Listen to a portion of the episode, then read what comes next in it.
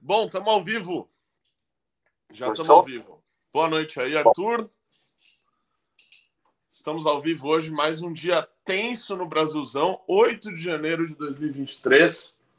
Coincidentemente, dois anos e dois dias depois da invasão do Capitólio, que foi dia 6 de janeiro de 2021, aconteceu a versão Tupiniquim disso aqui hoje no Brasil. A gente vai comentar, vai mostrar os vídeos do que rolou.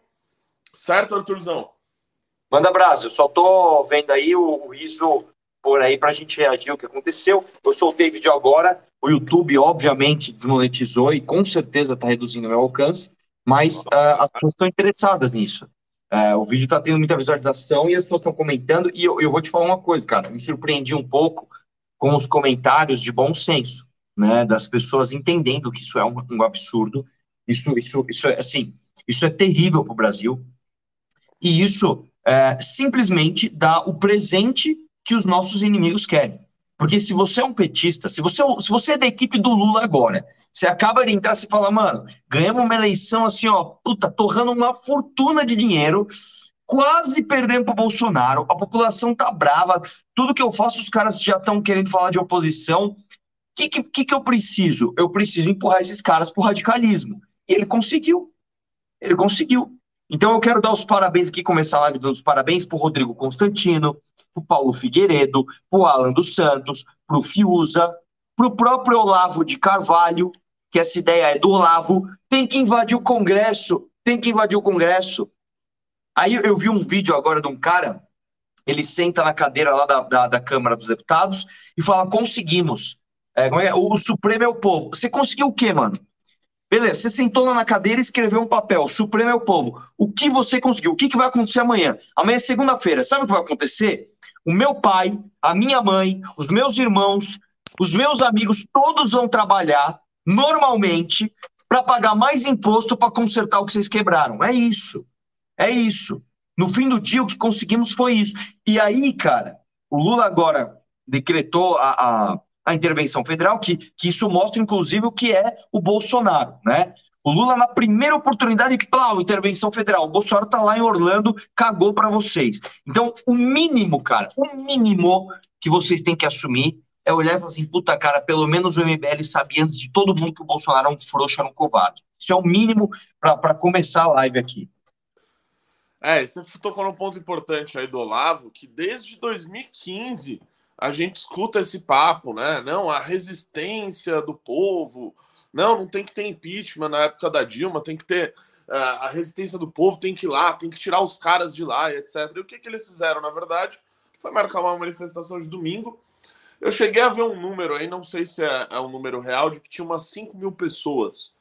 Tá? Eu não sei se esse, esse número verdadeiro da manifestação de hoje, mas não, não é assim, não é nada muito, muito maior do que isso. E eles foram, né, é, claro, contaram com a absoluta leniência da Secretaria de Segurança do Distrito Federal, que era do secretário Anderson Torres, que era ministro da Justiça do Bolsonaro, né? Virou secretário de Segurança no Distrito Federal e foi absolutamente leniente com o que aconteceu. Todo mundo sabia dessa manifestação que ia rolar hoje, eles já estavam marcando faz tempo. E o secretário foi para os Estados Unidos. Coincidentemente, ele foi para os Estados Unidos ontem. Né? O Ibanês parece que não está lá, acho que é a, a, vice dele que também está lá, que é mais bolsonarista. Então, assim, eles abriram as portas, né? não, não ofereceram uma grande resistência para a galera invadir aquilo lá. E as cenas, assim, são deploráveis. A gente já tem algumas, alguns vídeos na agulha aí, o Rafa. Deixa, eu só perguntar uma coisa, o, o Renato. O o Anderson Torres, ele assumiu quando? Ah, ele virou. Ah, deve ter sido em dezembro, mais ou menos, ou, ou agora. Agora? Pra, da, do Distrito Federal? Sim. Ah, eu achei que era mais antigo, cara. Não, ah, depois que o Bolsonaro perdeu, ele já deve ter sido chamado, assim, né? Pra, pra ir pra lá. Deve ter ficado até o final do governo Bolsonaro e ter ido. E é engraçado é que ele chegou a fazer uns tweets, né? Tipo, criticando a invasão e tal, e horas depois o Ibanês também já, já demitiu ele, né? Também tentando tirar a responsabilidade dele próprio, que também é dele, é do Anderson Torres, é dele, é de toda essa turma. E no final das contas, olha só o que gerou essa molecagem, né? Gerou uma intervenção federal do Lula. Né? O artigo 142, na verdade não foi o artigo 142 dessa vez, mas a intervenção veio do Lula. Então o Lula agora, basicamente, ele comanda a Secretaria de Segurança Pública do Distrito Federal, né? que vai estar agora sobre uh, o sujeito que vai ser o, o, o, interventor lá, era o secretário executivo do Flávio Dino, ou seja, uh, mais um petista aí, mais um uh, esquerdista tomando conta da Secretaria de Segurança do Distrito Federal. A gente tem vídeo aí, Riso? Manda pra. Vamos, vamos começar a colocar aí. A gente tem, cara, tem, tem de tudo. Tem de quebra-quebra, tem, tem de coisa bizarra.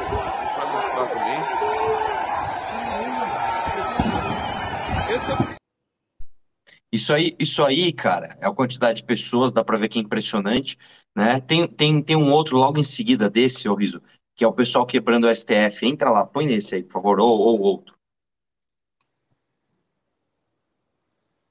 O Renato tá entrando no Netflix aí?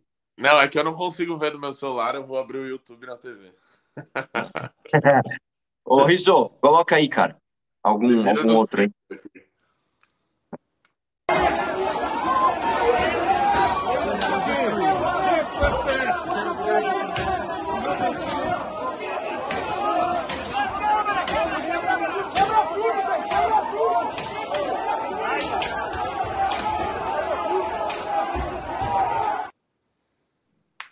Ó, tem um vídeo aqui, tem um, isso aqui é o pessoal quebrando tudo ali.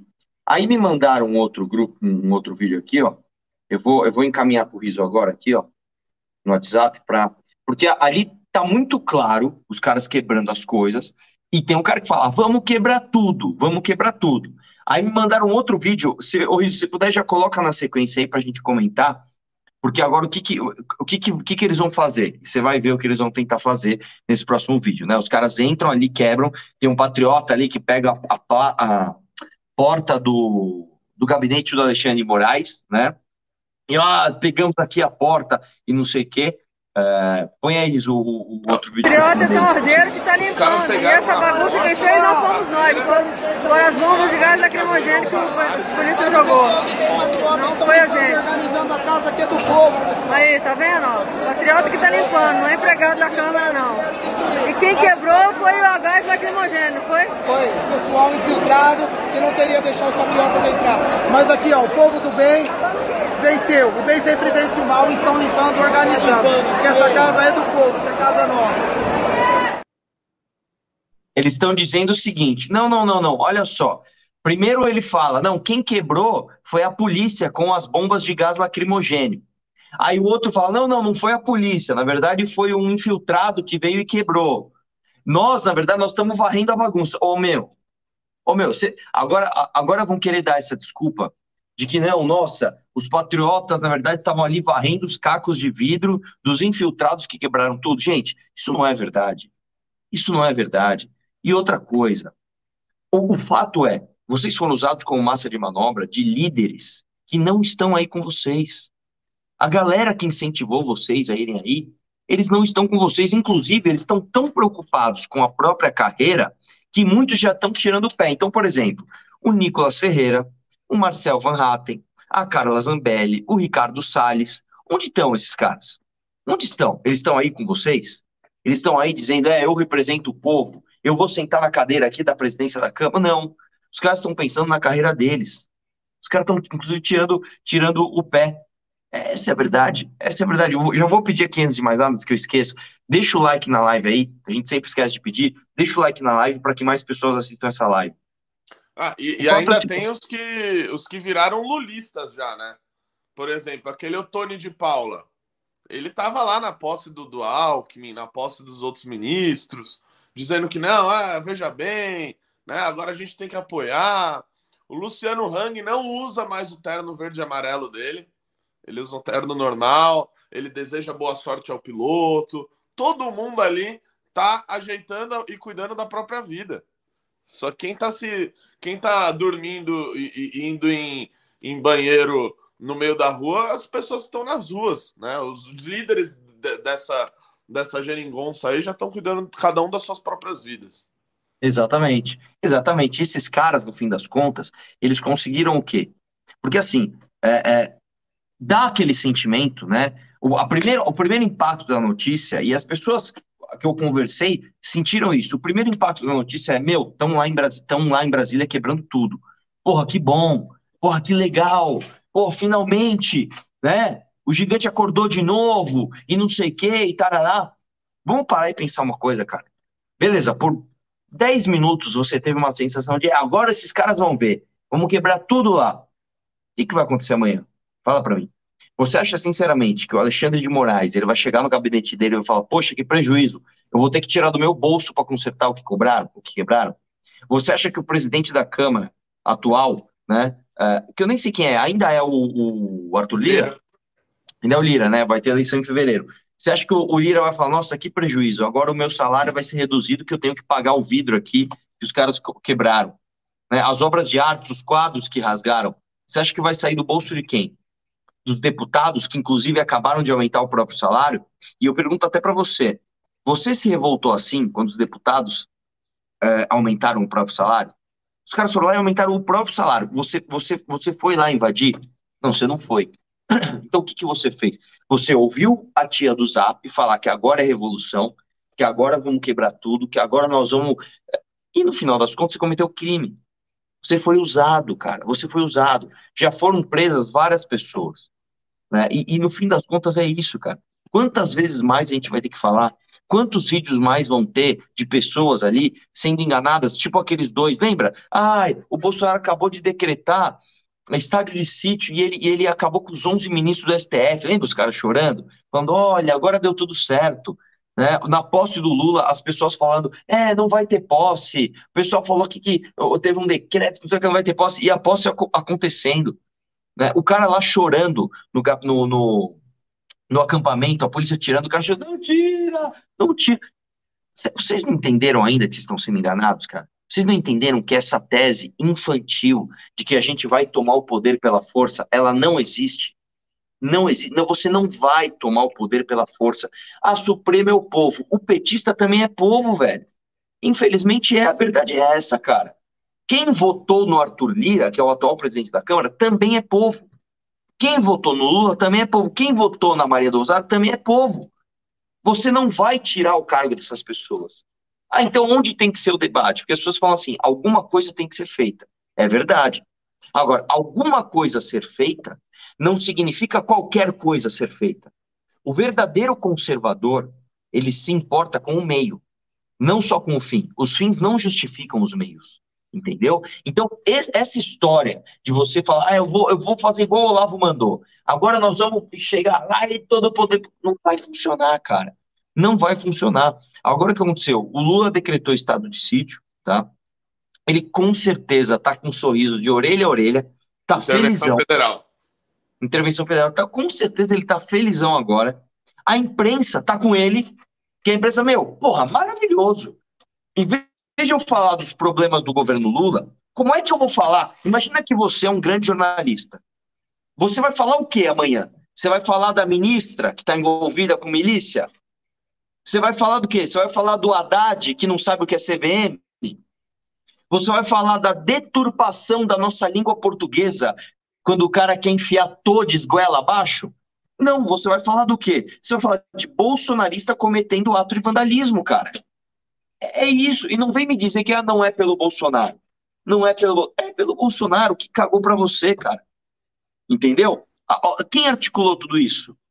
Quem estimulou isso? Quem organizou isso? Então, assim, infelizmente é triste ver, cara. É triste ver o que tá acontecendo.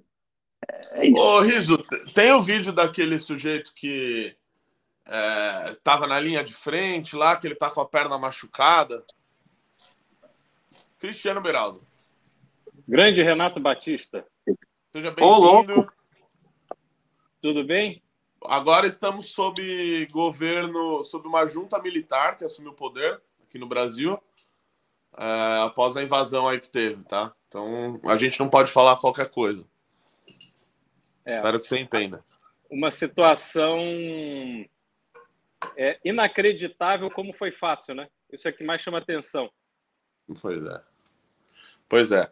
Não, é, aqui a gente sempre sempre tenta ou tá, tá esperando de um milagre, né? Vai acontecer alguma coisa. Não, a gente vai lá, vai intervir, vai resolver, a gente vai tirar eles.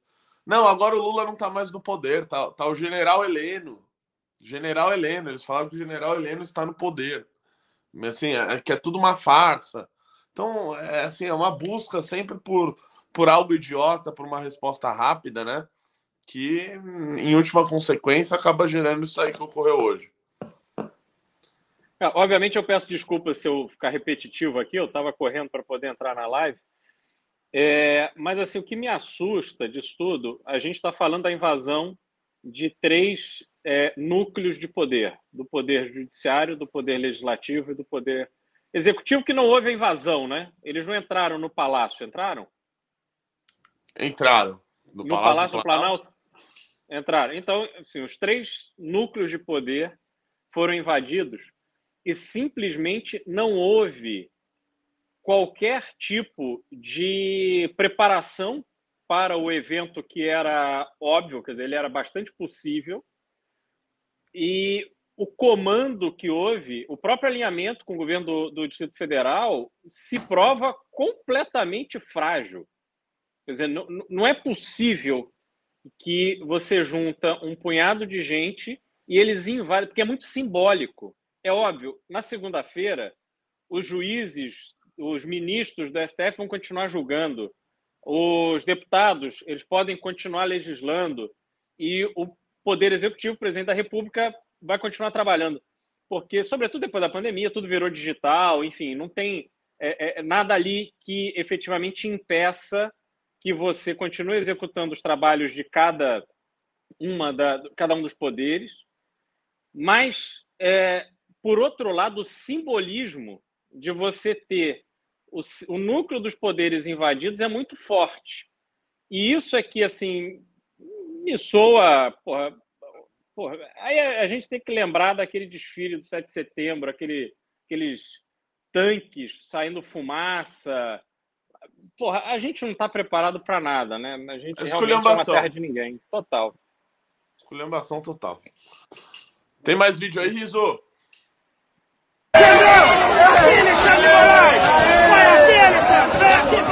Se tiver, temos mais aí. Ó. Levaram, levaram quase tudo.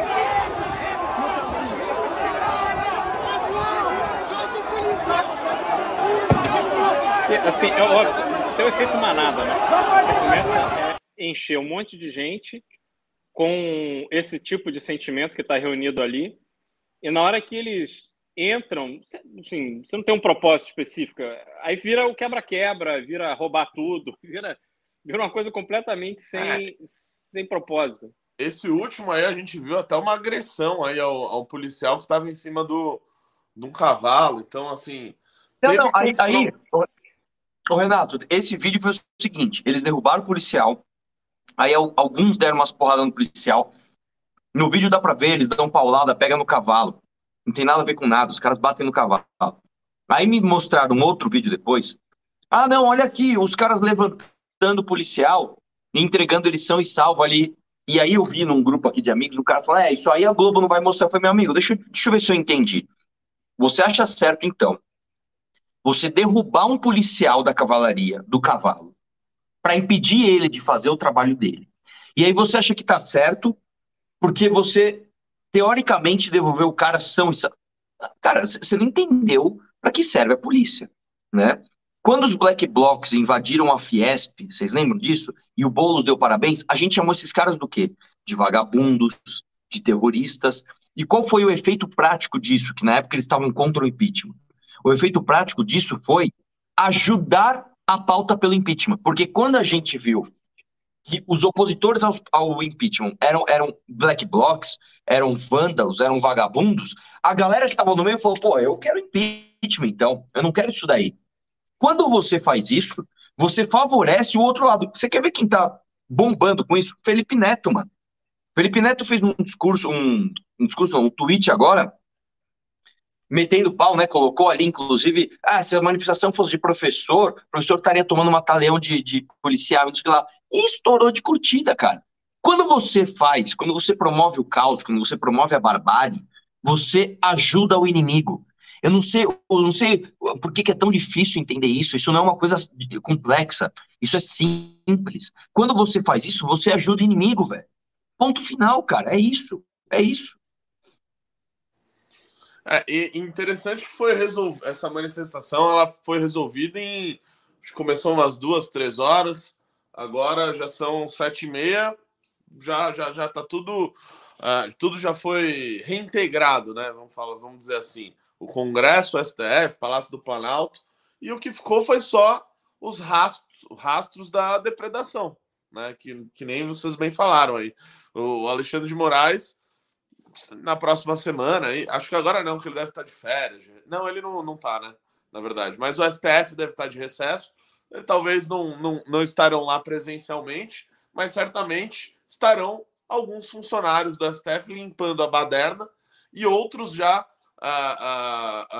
cuidando das, das, da, dos editais, das licitações para contratar novas mesas, né? Para pegar uma mesa nova, cadeiras Em regime novas, de urgência.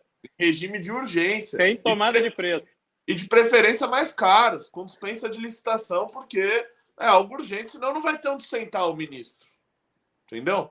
Então, então é isso que vai acontecer e a gente que vai pagar a conta aí desses imbecis que fizeram isso hoje. Tem mais vídeo aí, Rizzo? Enquanto isso, eu vou mostrar aqui o seguinte: o, o sentimento de repúdio ao PT, a, esse sentimento que assim a gente não acredita que de novo o Lula é presidente do Brasil depois que tudo aconteceu, isso tudo é absolutamente compreensível. O grande problema de movimentos como esse de hoje é que eles não são organizados com um propósito específico e nem com uma liderança. Você não consegue é, gerar consequências práticas de um ato é, como esse, que é um ato extremo, né? Você está ali, se você tivesse uma liderança, se você tivesse um, um, uma força organizada que fosse para tomar o poder, o, o, ato de hoje teria sido muito simbólico, né? Teria sido o general Olímpio Mourão Filho descendo Juiz de Fora para o Rio de Janeiro em 64. Né? E aquilo despertou, virou a chave para que o poder fosse tomado. Mas não, são pessoas completamente avulsas que foram lá, se reuniram e resolveram ir, aparentemente é, é, fazer a invasão foi uma decisão de última hora, mas eles desceram ali, não encontraram absolutamente nenhuma resistência, porque, convenhamos, da, aquelas cenas que mostram idosos, crianças, etc. Pô, óbvio que se a polícia quisesse, teria contido idosos e crianças de invadirem o, o centro dos três poderes brasileiros. Então, foi assim um desperdício. No fim, é, a gente entende a frustração, a gente entende o sentimento, mas foi um desperdício de energia porque aquilo não tinha um, um, um movimento posterior. O que, que aconteceria depois? E aí as pessoas vão vivendo de uma ilusão que ela não está. É, é, essa ilusão de que alguma coisa vai acontecer, ela simplesmente não vai acontecer porque a, a estrutura não existe, né? a base não existe para que você dê o próximo passo. As Forças Armadas deixaram claro que elas não vão liderar esse processo, apesar de todos os apelos que houve na, na porta dos quartéis pelo Brasil inteiro, pessoas ali que ficaram acampadas um tempão e tal, as Forças Armadas não fizeram nada. O líder, que seria Bolsonaro, se mandou, está curtindo lá o, a Disney, e as pessoas estão desesperadas, mas só esse desespero não muda o jogo. Tem um vídeo aí que o Riso ia colocar que é muito bom aí do. do, do... Muito bom, não, assim, é. Assim, Sabe parece uma cena do filme dos Trapalhões. Foi roubados, todo mundo sabe o que aconteceu, roubaram nossas urnas, nosso presidente não é o Lula, nosso presidente é o Bolsonaro, ele ganhou, nós sabemos, todo mundo sabe. Nós estamos aqui lutando pela nossa liberdade. Eu fui, olha o que fizeram comigo, olha o que os policiais fizeram. Saiam dos sofás, lutem. Essa é a última chance de vocês, pelo amor de Deus. Vocês não estão entendendo. Eu levei três tiros aqui de pistola na minha perna por causa de você Exatamente. que está sentado aí. Por favor, turma, façam uma parte de vocês. Vocês não estão entendendo? Todo mundo vai perder. O povo de bem os policiais todos, exército brasileiro, nós imploramos para vocês. Ajudem nós, nós queremos a nossa liberdade, pelo amor de Deus, povo brasileiro, generais, ajudem nós, vocês têm que servir a nós, nós pagamos vocês, nós confiamos em vocês. Eu servi e eu jurei pela minha pátria dar o meu sangue, dar a minha vida. Não joguem tudo isso no lixo! Eu jurei pela minha bandeira! Não deixe que tome a nossa liberdade esses comunistas! Por favor, turma, ajude nós, por favor. Brasília, 8 de 1 de 2023. Agora são 15 horas e 32 minutos. Eu não consigo ouvir, ver o vídeo aqui, tá? Não conseguiu? Então com a palavra, Arthur Duval. É, mas é, é basicamente um, um, cara, um cara com o joelho todo machucado ali, né? E ele deixa bem claro, a, a manifestação aqui é porque o Lula é nosso presidente, o Bolsonaro é nosso presidente, e eu não confio nas urnas e não sei o quê. É toda a narrativa que esses caras passam. Né? E, e aí, vamos, vamos, pensar que você é esse cara. Vamos imaginar que você é esse cara. O cara tomou esse cara, ele realmente de pistola, na perna. Ele não tomou três, tomou três pistola, tiros. Duvido que é, de pistola não, tomou três, três bombas, sei lá o quê, três ah, tiros. Ah, pode de... ser. Tiro de pistola tá tomou, senão o cara não tava calmo. É, o cara, o cara tá toma três tiros de pistola, ele não é, fica paradinho ali, ah, tomei três tiros. Tiro de borracha. Não nem falar de boa. Isso, de borracha. O cara tomou três tiros de borracha, é. tá todo fudido, porque o Bolsonaro é o presidente dele, o Bolsonaro tá na casa do José Aldo em Miami.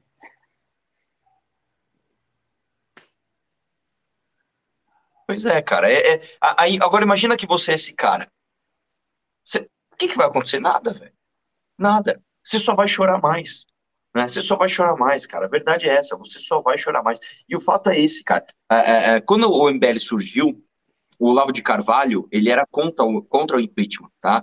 Muita gente fala, ah, mas é, e o Alan, dos, o Alan dos Santos, naquela época, ele já batia no MBL, porque eles tinham uma tese que a gente não tinha que articular com o deputado para que ocorresse impeachment. Né? Eles achavam que o Congresso é ilegítimo, que impeachment não é algo ah, natural e que o natural é você tomar a força pelo você tomar o poder pela força, né? É, tanto que eles tentaram organizar um, um, acampamento em frente ao Congresso na época e foi ridículo, óbvio.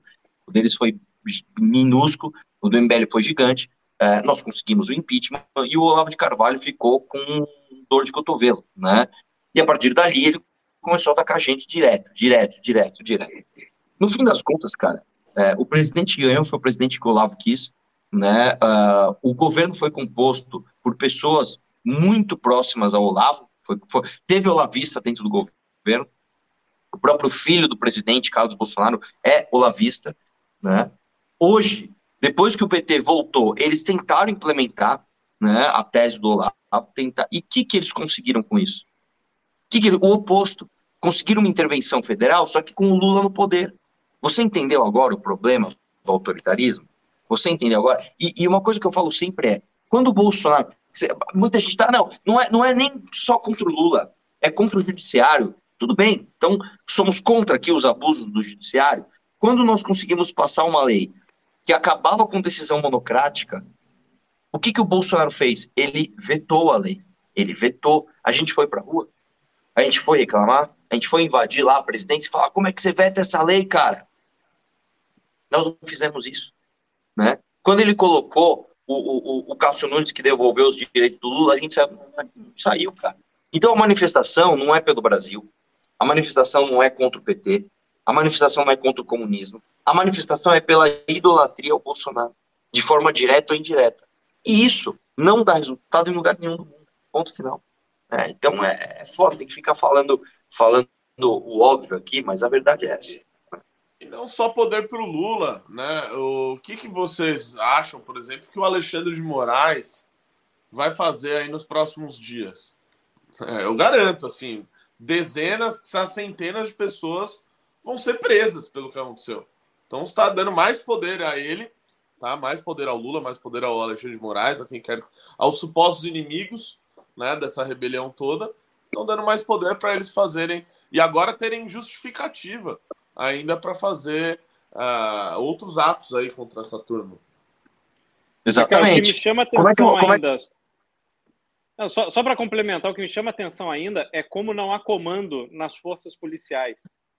É, isso, isso me impressiona porque isso pode. O Brasil pode virar um vale tudo. Se as forças policiais não têm um comando claro e direto, estão ali com um, um contingente disposto a agir conforme orientação superior, independente da sua ideologia, não tem mais polícia no Brasil que você possa confiar. Isso é muito grave. É. Pois o, é. O, como é que você vai pedir parcimônia do, do, do, do STF? Como é que você vai pedir é, parcimônia né, do, do, do, do, do atual governo, inclusive, se você está invadindo e quebrando o Congresso? Hein? Não tem como, cara. É, é um absurdo. Eu vou me despedir aqui de vocês. Agradeço aí a presença, agradeço a oportunidade de fazer essa live. E vamos ver o que vai acontecer, né, cara? Vamos ver o que vai acontecer. Eu aposto, infelizmente, em mais autoritarismo da parte do Lula, em mais autoritarismo do uh, Poder Judiciário, e aposto em mais covardia e mais egoísmo da parte daqueles que incentivaram isso, que agora vendo as consequências vão sair fora e vão falar: não, não, não era comigo, não era comigo, eu nunca incentivei isso daí. É isso. Um abraço. Valeu, Arthur. Já já o Renan Santos está entrando aí também no, no lugar do Arthur, Cristiano Beraldo. É, parece que o PT também apresentou um pedido de. Apresentou para a AGU ou a AGU apresentou? Não, a AGU apresentou ao STF um pedido de prisão do Anderson Torres. Eu, eu tô. Veja, veja se eu tô errado, né, no meu pensamento. Porque eu estou vendo o seguinte. É óbvio que ele tem muita responsabilidade sobre isso. Ele é o secretário, era o secretário de segurança do Distrito Federal. Foi viajar para os Estados Unidos um dia antes né, da, desse episódio de hoje. Só que, a passar do tempo ali, primeiro ameaçou de ter uma briga entre o PT e o Ibanês, né, o PT pedindo uh, intervenção federal lá no governo do Distrito Federal e não seria uma intervenção só na área da segurança. Né? Uh, enfim, depois dessa briga toda, o Ibanês pega e demite, exonera o Anderson Torres, meio que jogando a responsabilidade no, na, nas costas dele. Depois o Lula faz uma intervenção federal que não é, é generalizada, é apenas na área da segurança no Distrito Federal. E aí a, a, a AGU entra também com pedido de prisão do, do Anderson Torres. Será que estão utilizando ele apenas de bode expiatório, né, jogando toda a responsabilidade que ele também tem somente nas costas dele? É, cara, eu vejo o seguinte, Renato. Para chegar nesse ponto, a gente tem que imaginar as conversas de bastidor, né? o que, que efetivamente aconteceu. O Ibanês ele se aliou com o Bolsonaro durante a eleição. Ele via que o Distrito Federal é um ambiente bastante bolsonarista. Ele levou a Celina Leão para ser vice dele e conseguiu se reeleger. Acomodou o Anderson Torres, que, se não me engano, o Anderson Torres é um cara ligado ao Bolsonaro há muito tempo.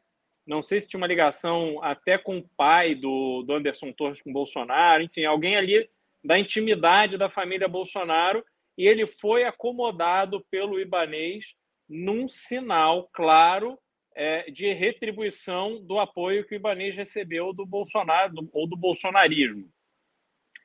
Agora, isso demonstra claramente que o Ibanês foi chamado na chincha pelo Lula, eventualmente até pelo Alexandre de Moraes, porque nenhum governador sai de uma gestão, sobretudo uma gestão de oito anos, sem algum tipo de problema. Porque, convenhamos, é, não dá para o cara acompanhar todas as licitações, não dá para ele acompanhar. Ele, ele monta uma equipe, tenta administrar, mas, enfim, você não tem como garantir que não vai ter uma zebra. Então, ele vai sair dali com problemas que vão acompanhá-lo no judiciário. E ele, obviamente, num sentimento de salvar a própria pele, ele nem quer ser o inimigo do governo federal, porque senão ele fica míngua nos repasses, e ele muito menos quer ser o inimigo do poder judiciário. E essa exoneração, para mim, deixa claro que ele foi ali pressionado de uma forma muito firme. Porque ele exonerar o secretário de segurança dessa forma é um negócio impressionante. Ele sequer deu o benefício da dúvida para o cara.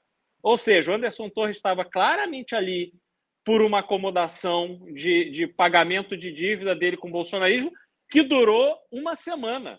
Exatamente uma semana. Hoje é dia 8, ele tomou posse né, na, na no segundo mandato no dia 1. Então, Ibanês abandona o bolsonarismo e ele vai ter que se emendar agora. Agora, de novo, vamos, vamos lá. Reação do Alexandre de Moraes e do Judiciário, dos ministros do Supremo. Aí, chegou Renan Santos.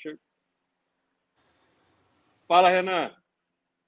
Não quero te interromper, Miraldão. Não, então. Vamos imaginar as decisões que eles vão tomar. Vamos imaginar que ele vai determinar uma série de prisões. Mas qual é a força policial que vai executar essas prisões? Onde é que eles vão levar esses presos? Quer dizer, não há, na minha visão hoje, uma firmeza em relação às forças policiais do Brasil para que operem conforme o comando dos poderes constituídos. Eu acho isso o mais grave de todo esse cenário. Dizer, eles vão para cima, vão retaliar, mas vai ser essa polícia que está tirando selfie tomando água de coco nos secretários de segurança que estão titubeando. Está tá tudo muito desorganizado, mais desorganizado do que simplesmente a invasão dos prédios públicos, como a gente viu hoje. Até acho que tem mais um vídeo que o Riso queria passar aqui, aí depois a gente passa para o Renan. O, da galera sendo presa aí, né? Parece que passou da casa de centenas aí de pessoas presas.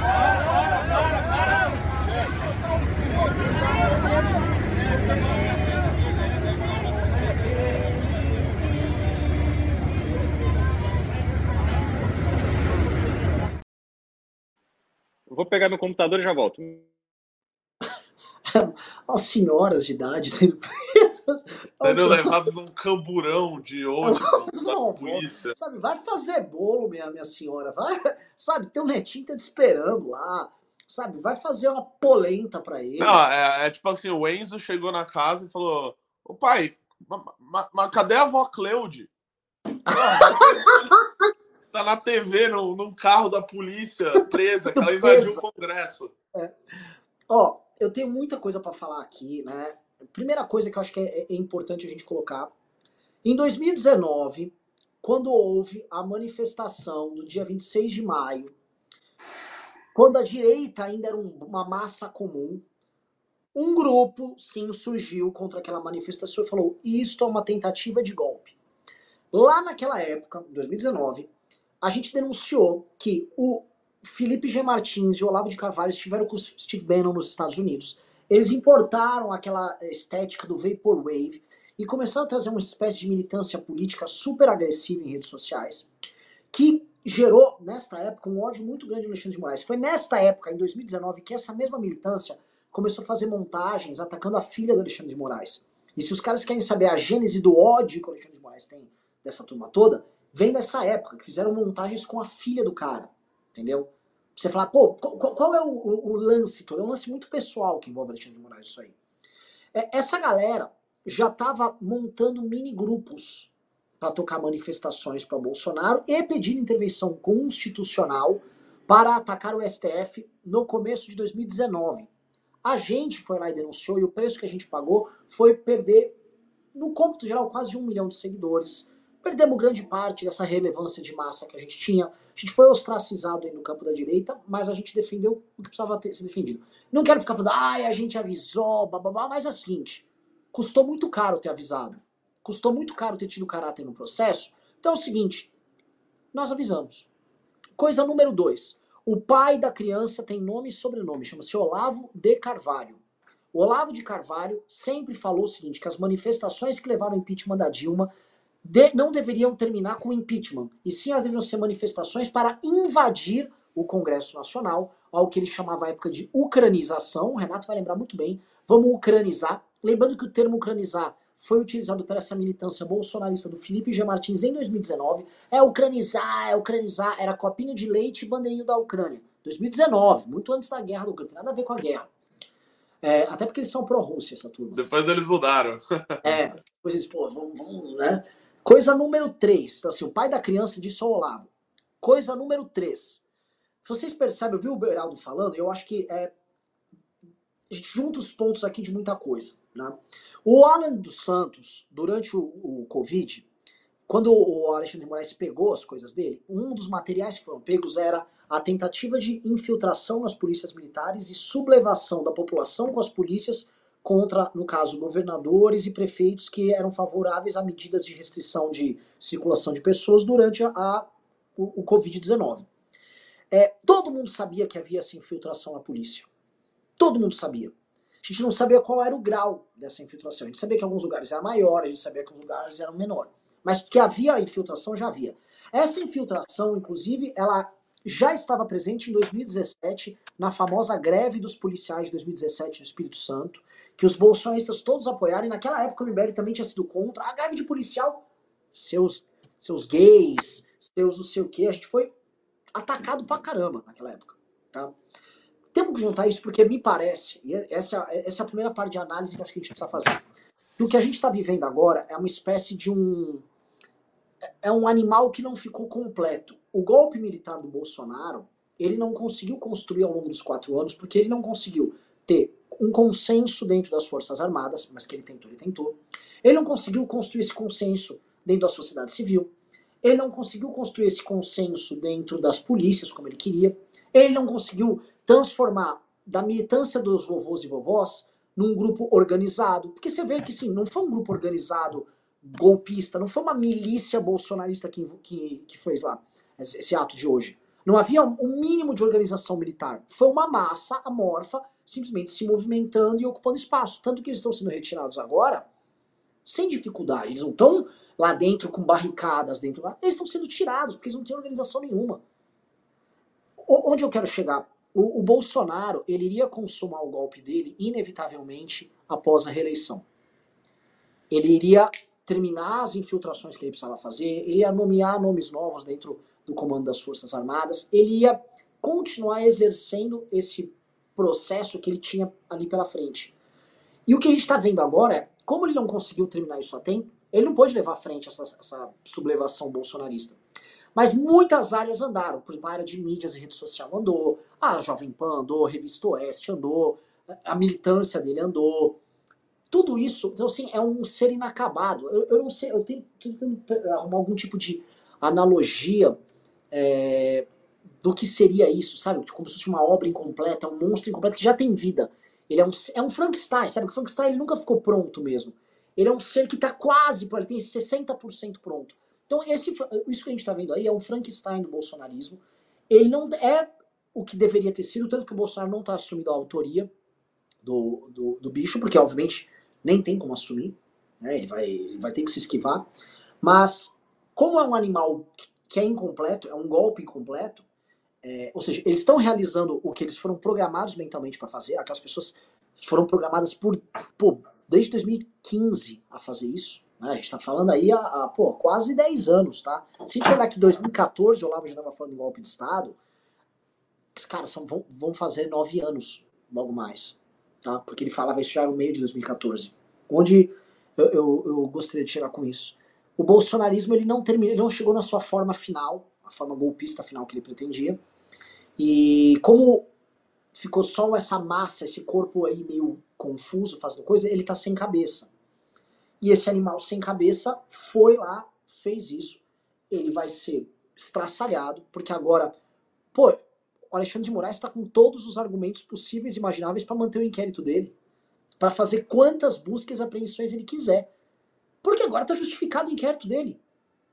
É, ó, gente, isso aqui era um negócio golpista. A gente avisou, o Alexandre Moraes avisou, a esquerda inteira ficava falando isso, mesmo quando tinham elementos que não eram elementos golpistas, sempre foi, não, isso aqui é golpista. Tá tudo plenamente justificado. Isso aqui está ecoando nos Estados Unidos com problemas até para Trump, porque estão trazendo de novo a história da invasão do Capitólio no Trump. A própria direita americana falando, ó, oh, eles imitaram lá no Brasil melhor do que a gente. Né? A imprensa americana está reverberando. Assim, o Bolsonaro, isso está gerando uma caca geral. E o Lula, com, o, com aquele Ministério da Verdade dele ali na AGU, tá com as ações dele plenamente justificadas perante a, a imprensa, o judiciário e a comunidade dos países. Ora, o Lula é um cara eleito democraticamente que está enfrentando uma tentativa de golpe de Estado tocado por pessoas que defendiam. Estavam com camisetas que. Tinha um cara que estava lá dentro do STF, estava com camiseta assim, Bolsonaro Mato Grosso. Aquelas coisas bem bolsonaristas.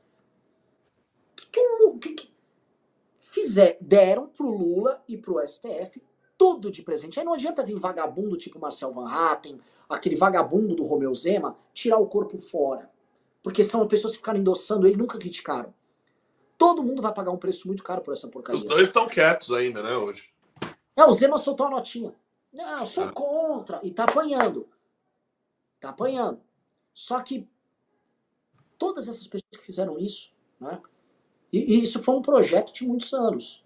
E em nome do like, do oportunismo, muita gente aderiu. Então eu queria começar minha fala aqui uh, jogando esses pontos, o que, que vocês acham, onde isso vai dar. E pedido lógico, acabei de chegar, like na live, né? Tem quase 5 mil pessoas, mas só 2.500 likes.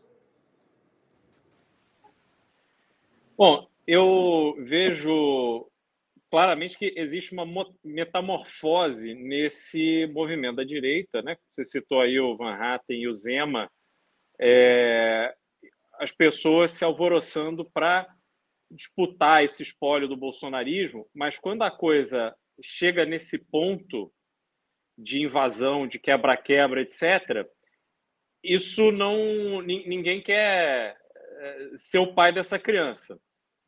E isso você vê claramente que a direita, é, né, a direita bolsonarista, ou os bolsonaristas, nem sei, assim, enfim, eles têm, têm muitas, há muitas contradições ali naqueles pensamentos em relação à direita, mas eles não têm essa sucessão definida, eles estão completamente acéfalos e as pessoas que estão ali, é, que poderiam buscar esse espaço, elas estão se equilibrando entre a realidade que se impõe, vários com mandato, né? Você vê, pô, a Carla Zambelli, um milhão de votos, o Ricardo Salles, 700 mil votos, o, o, o Eduardo Bolsonaro, 700 mil votos, vai, o Nicolas Ferreira, 1 milhão e 400 mil votos. Porra, o Nicolas, ele foi eleito com, esse, com essa votação expressiva por essas pessoas que estavam na porta do quartel. Cadê ele? Cadê essas pessoas que estão se comunicando com o seu eleitorado? Não estão elas simplesmente estão querendo se afastar do movimento radical. Mas na época da eleição era justamente o movimento radical que eles queriam alimentar para justificar a sua própria eleição. Carla Zambelli, Nicolas, são, são completos idiotas. Eles não têm absolutamente nenhuma qualificação moral, não têm nenhuma qualificação de militância, de liderança, para terem recebido a votação que receberam. Eles usaram, eles manipularam essas massas para ganhar destaque com o apoio da Jovem Pan. E aí, de repente, essas pessoas que foram ali doutrinadas, como o Renan falou, que estão há anos sendo trabalhadas para chegar nesse momento extremo, elas vão em frente porque elas foram programadas para isso, e essas pessoas se acovardam. Elas não têm peito nem para bancar e nem para se colocar na oposição desse tipo de atitude. Elas não querem se posicionar para poder tentar preservar algum tipo de discurso no futuro. Cada vez mais a gente vê que essas figuras que ganharam notoriedade durante o governo Bolsonaro são pessoas completamente desqualificadas, não mereciam ter tido o destaque que tiveram, não mereciam ter tido o apoio que tiveram. Isso está ficando claro muito rapidamente eu espero que pelo menos fique já carimbado na testa de cada uma dessas pessoas no começo da legislatura, que será em 1 de fevereiro, que são canalhas que simplesmente praticaram o estelionato eleitoral. É, eu posso ser um advogado do diabo aqui, né? Fomentar uma discussão maneira, legal aqui. Eu acho que eu até cheguei a mandar para o Renan uma pesquisa que eu vi uh, entre eleitores do Partido Republicano, de que acho que 81% deles uh, disseram que queriam uma liderança uh, ou igual, né, ou no mínimo parecida com, com, com Trump. Né? Então, de certa maneira, esse fenômeno ali continua ali querendo o líder que eles tinham lá. E aqui no Brasil eu fico vendo assim, cara, a gente já tá no dia 8 de janeiro, 9 de janeiro, é, a avó Neide, ela tá protestando há cinco anos. E ela, eu, eu não vejo assim perspectiva dela talvez ficar na casa dela, né? Porque o Lula vai continuar governando, ela vai continuar ficar, continuar indignada, uh, o governo do Lula vai continuar dando boa tarde a todos e ela vai ficar cada vez mais puta com isso e cara e vai continuar na rua assim e por outro lado nenhuma outra liderança com, uh, uh, com, com os neurônios funcionando vai embarcar em qualquer tipo de aventura golpista, né? Por outro lado, o Bolsonaro vai sempre fazer aquele, aquele jogo meio nebuloso, né? Ele finge ali, ele né, tá ali apoiando, mas ele não tá apoiando tanto, porque senão ele vai preso. Os deputados dele também. Aí, vezes, vez ou outra, eles falam, não, mas eu autorizo, eu, que nem falavam, eu autorizo. Aí depois se escondiam, e fazer esse jogo para mostrar que tá com essa turma. Entendeu? Então, é, enfim, eu vejo essa, puta, essa dificuldade de, de tirar essa galera dessa, desse, desse transe que eles entraram aí, que não é de hoje. Ó, falar um negócio aqui pra galera, uma coisa que acabaram de mandar aqui, ó. Obviamente que a fonte achou que, mas eu chequei e não é. Não é a Alessandra Ocasio Cortez, ela. Alexandre Ocasio Cortez, ela pediu que o Bolsonaro seja expulso dos Estados Unidos. É, e mandado para o Brasil por ser líder intelectual de, disso aí e o governo democrata, se quiser fazer uma demonstração de, de virtude internacional em cima de um cara que se tornou um símbolo. O Bolsonaro virou um párea, não tem muito quem defenda aí. Não vai vir o Putin defender ele. Ô, Putin! Ou não vai vir ninguém, por exemplo. Eu, eu lembro quando pediram para Le Pen falar do Bolsonaro, ela falou com nojo do Bolsonaro, entendeu? A extrema-direita lá acha assim, eu vejo umas coisas da extrema-direita americana, algumas admiram, nossa, ele é muito corajoso tal, mas é tipo assim, aquele cucarate é corajoso pra caramba, isso é, dá um golpe lá nesses cucarates aí do Brasil, e vocês, eles que fiquem lá, como gostei, tá enfrentando a esquerda, mas de resto, é meio que tipo, ele tá sozinho, não vai ter a... Eu vi um, uns bolsistas, não, ele vai pra Itália, ele e a Meloni vão enfrentar os globalistas, olha lá, a Meloni não vai levar o Bolsonaro nenhum pra enfrentar globalista. Tá complicada a situação dele. Outra coisa que, é, indo no, no, que o Renato falou, que acho que a gente tem que falar também de futuro, não ficar só olhando para isso. Né? É, eu tava vendo um podcast do Curtis Yarvin, tô bem viciado nesse cara, tô lendo muita coisa do Curtis Yarvin e tal, e ele comentando sobre o, o, o a, era um podcast lá de 2020, começo de 2000 e, desculpa, começo de 2021, que logo após, após o 6 de janeiro, a invasão do Capitólio lá nos Estados Unidos, em que ele, ele tentava explicar quem era essa turma. Ele assim, olha, e assim, é um paralelo enorme, em cima do que você falou, Renato. Que, é, falou, olha, tem duas coisas, tá? O eleitor do Trump é um assalariado, um pequeno proprietário, é, é um cara da América comum. Esse é o eleitor do Trump. E é o eleitor republicano e ele é numeroso. Ele, a, esse cara, o ato político dele não é ele participar de grandes decisões ao longo da semana, ele não é um militante. Ele é um cidadão vai votar no candidato republicano e muitos dos caras aí daquela, daquele cinturão do, da ferrugem que eles chamam ali, votam nele, eles votavam no democrata porque ele está querendo defender empregos é, mais tradicionais. Contra a imigração, né? E, e, contra a imigração. Beleza. Ao, esse cara é o militante trumpista, organizado, que ele fala que tem naquela turma do Tea Party Patriots ali, começou aqueles movimentos de rua em 2011, 2012, e uma parte dessa galera migrou para o que eles chamam de alt-right, eles têm a turma do MAGA, que é uma espécie de é o movimento do Trump, Make America Great Again, e essa turma são os militantes ativos, essa turma participou da invasão do Capitólio. E essa turma, né, e o, o Yarvin explica, são coisas diferentes. O Trump ele teve 75 milhões de votos, se não me engano, ele falou.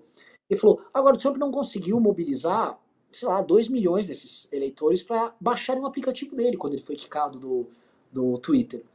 Ele falou: é, é, é, a massa mesmo não vai fazer nada. O que ele tem é uma vanguarda que é meio burra mesmo e não vai fazer muita coisa. Ora, isso aqui é a mesma coisa para o Bolsonaro. O Bolsonaro e, e essas pessoas, elas acreditam que o eleitor antipetista, ele é inteiro, o bolsonarismo está inteiro endossando isso. E aquelas pessoas que estavam fazendo essa invasão, elas achavam realmente que elas era uma vanguarda de uma massa maior que iria se juntar. Isso não está acontecendo, ninguém está se juntando.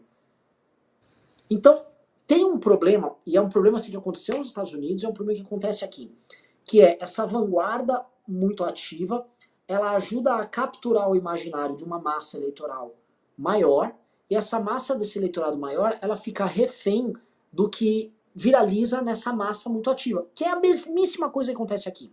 Porque a massa essa massa não é tão bolsonarista assim, é, é, porque chamar os 58 milhões de votos do Bolsonaro de bolsonarista seria como chamar, sei lá, os 50 milhões de votos do Aécio de aecistas. Ou que, ou quando era do Alckmin, 40 e poucos do Alckmin ou do Serra, eles não eram serristas nem alquimistas. Eles eram antipetistas, tinham um conjunto de. O Bolsonaro sabe ativar melhor esses valores, sabe mexer melhor com esse eleitorado, mas não é muito mais do que isso. O que o Bolsonaro tem é uma vanguarda, uma elite militante muito poderosa, muito ativa, que não controla o resto. Ela, ao máximo, ela cativa o imaginário do resto, o resto fica refém deles, mas eles não conseguem é, consumar, por exemplo, um golpe de Estado. Então é esse o problema. Assim como a, a, os americanos não conseguem baixar lá os, o aplicativo do Trump, é, o Trump também não conseguiu consumar nenhum golpe de Estado lá, e o Bolsonaro não vai consumar nenhum golpe de Estado aqui. Porém, o eleitorado inteiro vai ficar refém dessa porcaria. Porque você vai ligar na Revista Oeste, vai ter 100 mil pessoas numa live da Revista Oeste. Aliás, eu fiz até um vídeo disso. A Revista Oeste passou audiência no YouTube do, da Jovem Pan. A Revista Oeste hoje é o maior YouTube de é, live de política do Brasil. Não é mais a Pan. Passou e passou assim. Passado. Semana passada tava dando 100 mil a 40. Pingos nos is contra a Revista Oeste. Tá? Então, assim, a, o imaginário, a, a perspectiva da direita é toda dada por essa turma o que fazer. O que, que vocês acham? eu concordo plenamente. Quando é, essa pesquisa mostra esse percentual de americanos né, querendo uma figura como Trump, é, não é o Trump, mas é o que ele representa, sobretudo no momento em que os Estados Unidos está entrando no, em piras assim muito mais graves até, um estágio muito mais avançado do que o nosso. A gente ainda está na parte do pronome neutro e essa, esse tipo de coisa, mas os Estados Unidos está já numa, numa agenda muito mais avançada e existe uma resistência muito forte do americano médio é, em relação a esse tipo de coisa. Então, é natural que eles queiram, como o brasileiro também, ele vai querer alguém que seja alguém de direita, alguém que vai combater o PT, alguém que não vai deixar é, é, esse tipo de agenda woke avançar. Então, isso tudo a gente vai ver no Brasil, mas a figura, a liderança eu acho que o Trump ainda teve um papel é, muito mais de, de líder, de homem, assim, no, no, sentido de que, porra, era um cara que as pessoas olham, você pode não gostar, mas você respeita o Trump. O Bolsonaro é um idiota. Né? O Bolsonaro ele não, não conseguiu construir essa liderança. Ele, em todas as oportunidades que teve, mostrou as suas fraquezas, mostrou a sua fraqueza no 7 de setembro de 21, depois tendo que pedir arrego lá para o Temer para estabilizar a situação com o Alexandre de Moraes. Mostrou depois com essa fuga para ele, acho que isso assim mostra que ele tem absolutamente nenhuma condição. E não é nem que ele não tem condição, ele não tem disposição, ele não está afim disso. Porque até para os seus próprios interesses, o que, que ele teria que ter feito? Ido lá para a casa que o Valdemar da Costa Neto vai dar para ele, para ele já estabelecer ali o, o, ó, tem que me dar isso aqui, vai ter que pagar. Agora já estão dizendo, não, veja, só vai pagar o salário dele quando ele voltar para o Brasil. Já estão, tá, tá cheio de, de senões aí nessa história, porque pô, esse cara abandonou. E aí, quanto menos ele é líder de uma massa, menos interesse político existe em torno dele. Ele vai contar com alguma generosidade do Valdemar da Costa Neto. Aí você imagina o seguinte: o líder da direita brasileira, o cara que conseguiu é, trazer para ele toda essa esse sentimento anti-PT vai viver de esmola do Valdemar da Costa Neto. Deu tudo absolutamente errado. Então ele não terá nenhuma condição de colocar, de, de gerar capital político a partir disso. Eu acho que putz, a situação é, é, é, é terrível, mas a demanda para uma liderança de direita, tanto nos Estados Unidos quanto no Brasil, continua muito forte. Vai continuar. Agora, quem é esse nome? Esse é o ponto. Não, perfeito. A, a gente fala. O nome é nós. Somos nós, velho. Só, só, bem claro, é a gente. Concordo só plenamente. Concordo porque plenamente. Tudo que a gente falou que ia acontecer, tá acontecendo. Tudo que a gente falou. Ó, a gente falou. O, o Bolso, a gente falava em lives, Bernardo. Bolsonaro vai eleger o Lula. Elegeu. Essa turma quer golpe. Quer golpe.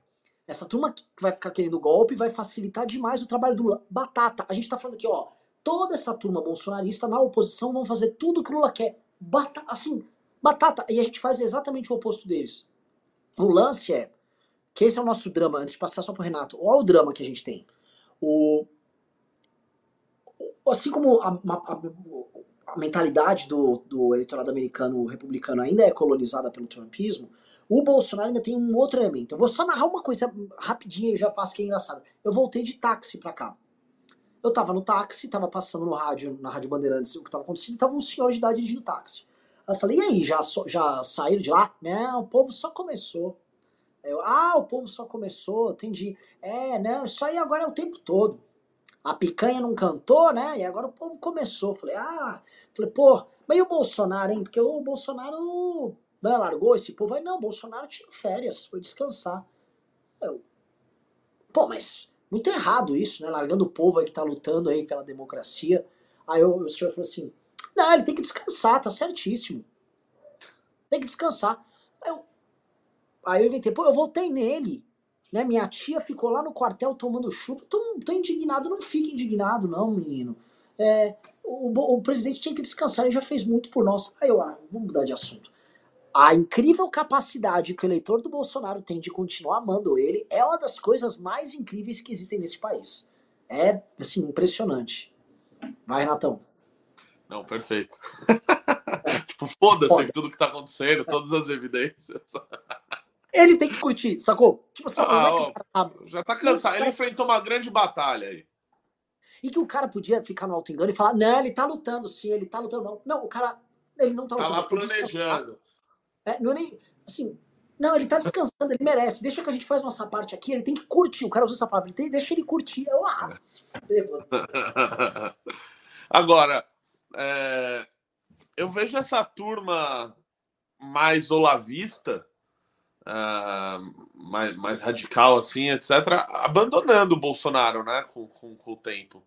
Até porque é o que o Beraldo falou, né? O, o, a, o Bolsonaro, a gente está falando de toda a liderança, das manifestações, tal, etc., de quem vai ser o líder. E, tipo, o Bolsonaro não tá nem aí para isso, sabe? Ele só quer, tipo, o salário dele e a mansão dele do, do Valdemar da Costa Neto. As preocupações dele são muito mundanas. Ele não consegue pensar uh, uh, sobre isso. Então, acho que essa galera vai abandonar ele mais cedo ou mais tarde. E já, e já tem muita gente com esse discurso, né? por mais que tenham esses uh, que amam o Bolsonaro incondicionalmente, porque vem nele uh, ali uma, uma figura injustiçada, né, um coitadinho tal, que precisa ser, ser, ser cuidado, que está ali, que é um sujeito bom, né? Tem essas pessoas, elas vão continuar existindo. Agora, outra parte já tá, olha, não é pelo Bolsonaro, não, foda-se, é pelo golpe mesmo, é pela intervenção, é para tirar os comunistas, ah, o Bolsonaro tá, tá sendo fraco, né? Essas pessoas podem, é, esse pequeno grupo mais radical, achar uma outra, outra liderança uh, que responda aos anseios deles.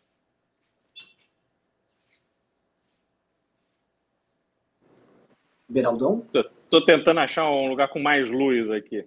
Tá, minha, não, se quiser, eu vou falar de... Mas... Por exemplo... Ah, não, você quer falar, Beraldo? Manda aí, manda aí. Não, é, é assim, a gente. Felipe é, Martins, é, por exemplo, sumiu desde a eleição. Mas é que esse, esse amor ao Bolsonaro ainda, não é nem amor, mas esse apoio que ainda existe em relação ao Bolsonaro, ele se dá também porque falta outra figura. Essas pessoas entendem que precisa ter uma liderança e como ninguém se apresentou, vai ficando o Bolsonaro mesmo. Só que eu acho que ele fica cada vez para um número menor de pessoas. Acho que cada dia as pessoas vão, né, um grupo de pessoas vai caindo na real e você vai tendo esse grupo mais é, enlouquecido que vai, vai estar disposto a fazer essas maluquices. Porque, por exemplo, essas centenas de prisões que foram determinadas, as pessoas vão ficar presas aonde? Nem tem capacidade uma, uma prisão de. De repente, no DF, você vai meter 200 pessoas. Não tem nem onde deixar. Tá todo mundo embora. Entendeu? Meio que vai ficar por isso mesmo. Eu, eu acho. Com certeza. Eu, eu tô vendo uma parada assim, ó. O, o pós vai ser beijamão no Lula. Assim, a, a mídia internacional, chefes de Estado internacionais e a comunidade internacional dos países, em nome dos direitos humanos, da democracia, vão dar um cheque em branco pro Lula. O Alexandre de Moraes já tá com o cheque em branco na mão. Aquele. É que assim, a gente. Olha, tá, tá muito claro o que aconteceu. Né, e vai ser muito difícil escaparem do óbvio. A polícia foi muito leniente. Teve, tem imagens deles tomando água de coco enquanto a galera tava invadindo. Eu fui ver o cordão que fizeram lá. Aquele cordão era uma piada. Uma piada. Quando a gente estava acampado no Congresso, tinha um cordão maior. Né? A gente organizou uh, manifestações em Brasília algumas vezes. A gente organizou uma vez uma manifestação é, que tava, foi quando vazou o áudio do, do Moro vazou E aí no dia seguinte a gente já estava em Brasília. Naquele dia seguinte, no day after, é, tava lotado e a galera queria cercar o Congresso e foi, aquilo foi pego de surpresa. Aí foi montado um cordão ali dentro da Câmara tal. E na época tava a gente, o pessoal do Vem Pra Rua não tinha chegado ainda, a gente foi num caminhão de sonho e a gente falou pra galera, gente, sem papo de invadir, já tinha uma galera que ia invadir, sem papo de invadir, que, mano, a fatura tava liquidada, era certo que a Dilma ia tomar o impeachment, a gente falava com o Cunha, meu, ele, não faça loucura, a vitória é certa. Pô, tava tudo certo, não vamos, não vamos errar. Não erramos derrubamos a Dilma ali naquela época. É, só que assim, você tinha um esquema de segurança mínimo ali, garantindo as coisas. Não tinha esse esquema de segurança. O fato do, pô, do, do, do secretário de segurança do Ibanês é o ex-ministro da Justiça do Bolsonaro, que agora tá. Como por coisa ele foi para os Estados Unidos? Ninguém nasceu ontem, gente. Ninguém nasceu ontem. E aí, ó, uma coisa que ó, até comentaram com a gente no grupo ali, né? Assim, esse pedido da AGU lá pro STF pra, com a prisão dele, não sei quem foi qual, quem nosso comentou, mas claramente, assim, o Xandão joga no pai. Joga no pai. Porque Ele é vai óbvio, dar, vai dar. É óbvio, é, assim, é, é cristalino o que aconteceu. É, e convenhamos, que... Renan, o cara tomou posse como secretário há exato sete dias. Uma semana que a gente tirou férias foi para os Estados Unidos. É. É, é, é patético. Ele Fora... precisa descansar, Beraldo. É, é, patriota. Agora sim, a situação do Bolsonaro é muito difícil, gente. Agora, olhando assim, vai ser muito difícil exercer o bolsonarismo. Porque tem uma coisa. É... eu não sei se estou falando demais, que eu tô, eu tô. Mas já vou jogar para vocês. Assim, o Beraldo vai entender uma coisa de empresa. Quando você pega uma empresa, está muito empolgado com o projeto, mas o projeto não pega no tranco. Né? Você precisa ficar fazendo endividamento no projeto o tempo todo. Né? Algum, tinha muita empresa, por exemplo, que eu, eu, comprava empresa com dificuldade, que fazia isso com emissão de duplicata fria. Ficava jogando duplicata para frente, ficava recomprando as duplicatas, ficava num, num fluxo de, de, basicamente, de alavancagem fake. Né? É, mas por que, que ele precisava alavancar? Porque ele não estava tendo o faturamento que ele precisava, nem estava cobrindo os custos dele. Então ele precisava criar uma situação, é, uma, quase uma bolha ali, para ele poder sobreviver. O que, que eu quero dizer? O bolsonarismo não teve entrega. O governo Bolsonaro não teve entrega nenhuma para justificar a devoção que essas pessoas têm pelo Bolsonaro. Bolsonaro só conseguia manter essa devoção trabalhando no giro mais alto. Então o que, que eles fizeram? Eles. O que, que, eu, que, que eu posso manter a atenção do cara no máximo? Golpe de Estado, vacina que não funciona, é, tudo lá no, lá no máximo. Ou seja, não é o nosso discurso, a gente tem bem menos audiência do que eles, mas nosso discurso está aqui na intensidade. Vocês vão ver o MBL pedindo atrocidades. Porque pedir atrocidades ou ser atroz tá audiência. Quantos ex-MBLs aqui, a gente às vezes vão ver dando umas viralizadas bizarra só de adotar a atrocidade. A rede é a mesma. A rede desses ex-MBLs são menores do que as nossas. Só que só do cara ser, ser atroz, né, ele emitindo a duplicata fria, né, ou gerando endividamento, o cara já obtém um lucro a curto prazo. Só que no longo prazo isso não se sustenta. O Bolsonaro, vamos supor, não tem nada a ver com isso. Gente, vamos agora construir uma oposição dentro de cada comissão, vamos fazer um trabalho aqui, sem exagero. Como? Você prometeu um golpe, velho. Não dá para manter o giro alto na cabeça da vovó louca com um discurso low profile. Não dá, assim, não, se ele não puder manter o discurso, não vai dar, assim, para manter a militância. Tem um problema aí de, de giro alto, de, sabe o carro que tá no, no? Eles estão num ritmo de jogo muito acelerado, eles vão morrer cansado. E política é maratona, não é 100 metros rasos. Se ele não vai ter condição de sustentar esse discurso, o que, que ele vai fazer nos próximos quatro anos? A gente não parou para pensar nisso, porque a gente trabalha no longo prazo e a gente, se, a gente se pune demais, porque a gente não é picareta. Mas olha o que esses caras. Olha onde está o discurso deles. É, é, assim, é golpe de Estado. Eles, tão, eles realmente invadiram, destruíram o STF, a Câmara dos Deputados e, a, e o Palácio do Planalto. O, o, tem uma sala, estava mostrando as imagens, que tinha presentes de vários chefes de Estado. Um negócio muito. Foi arrasado. Foi um negócio assim, os ostrogodos invadiram. Mentira, os ostrogodos eram até civilizados perto dessa gente. Eles destruíram tudo. E aí, né? Como, como, como manter esse discurso? Para ele ficar com esse discurso, não dá nem para ele ficar no Brasil. Que se ele ficar um, duas, 15 dias com esse discurso, ele vai preso. Ele tem, tem que ficar lá junto com, com o Rodrigo Constantino, com o Paulo Figueiredo, né? Tem, tentando fazer esse discurso à distância porque senão aqui ele vai rodar. E ainda tem aqui os filhos dele, né? São parlamentares, deputado, senador, vereador, todos com vários problemas nas costas. Eles vão pagar a conta do, do, do Bolsonaro se ele né, entrar nessa rotação. Por isso que eu duvido muito né, dele, embarcar, dele embarcar nisso. Quem tem, tem medo. É. Agora, a gente tem que reconhecer a eficiência que eles tiveram, a competência que eles tiveram para fazer um não governo. Né? Bolsonaro assumiu com 28 anos de experiência de Congresso e aí automaticamente ele deu um jeito de não precisar governar e começou com essas teorias, com o Centrão, não me deixam fazer nada, e o STF, e não sei o quê. E isso foi, assim, por quatro anos, é muito tempo.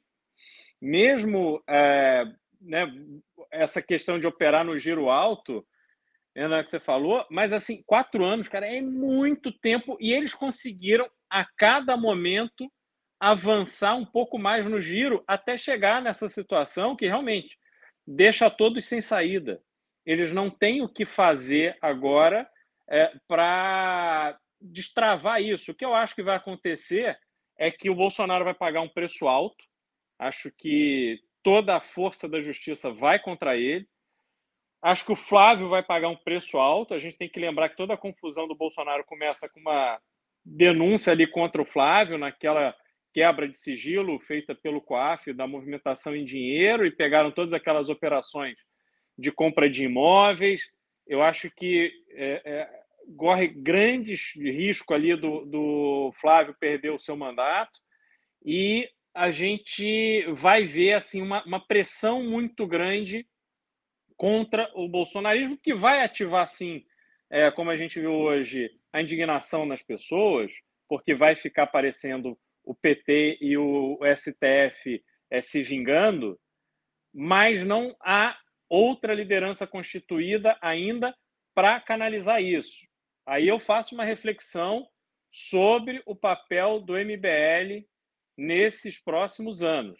É um papel fundamental, porque o MBL nunca surfou a onda do momento para ganhar like.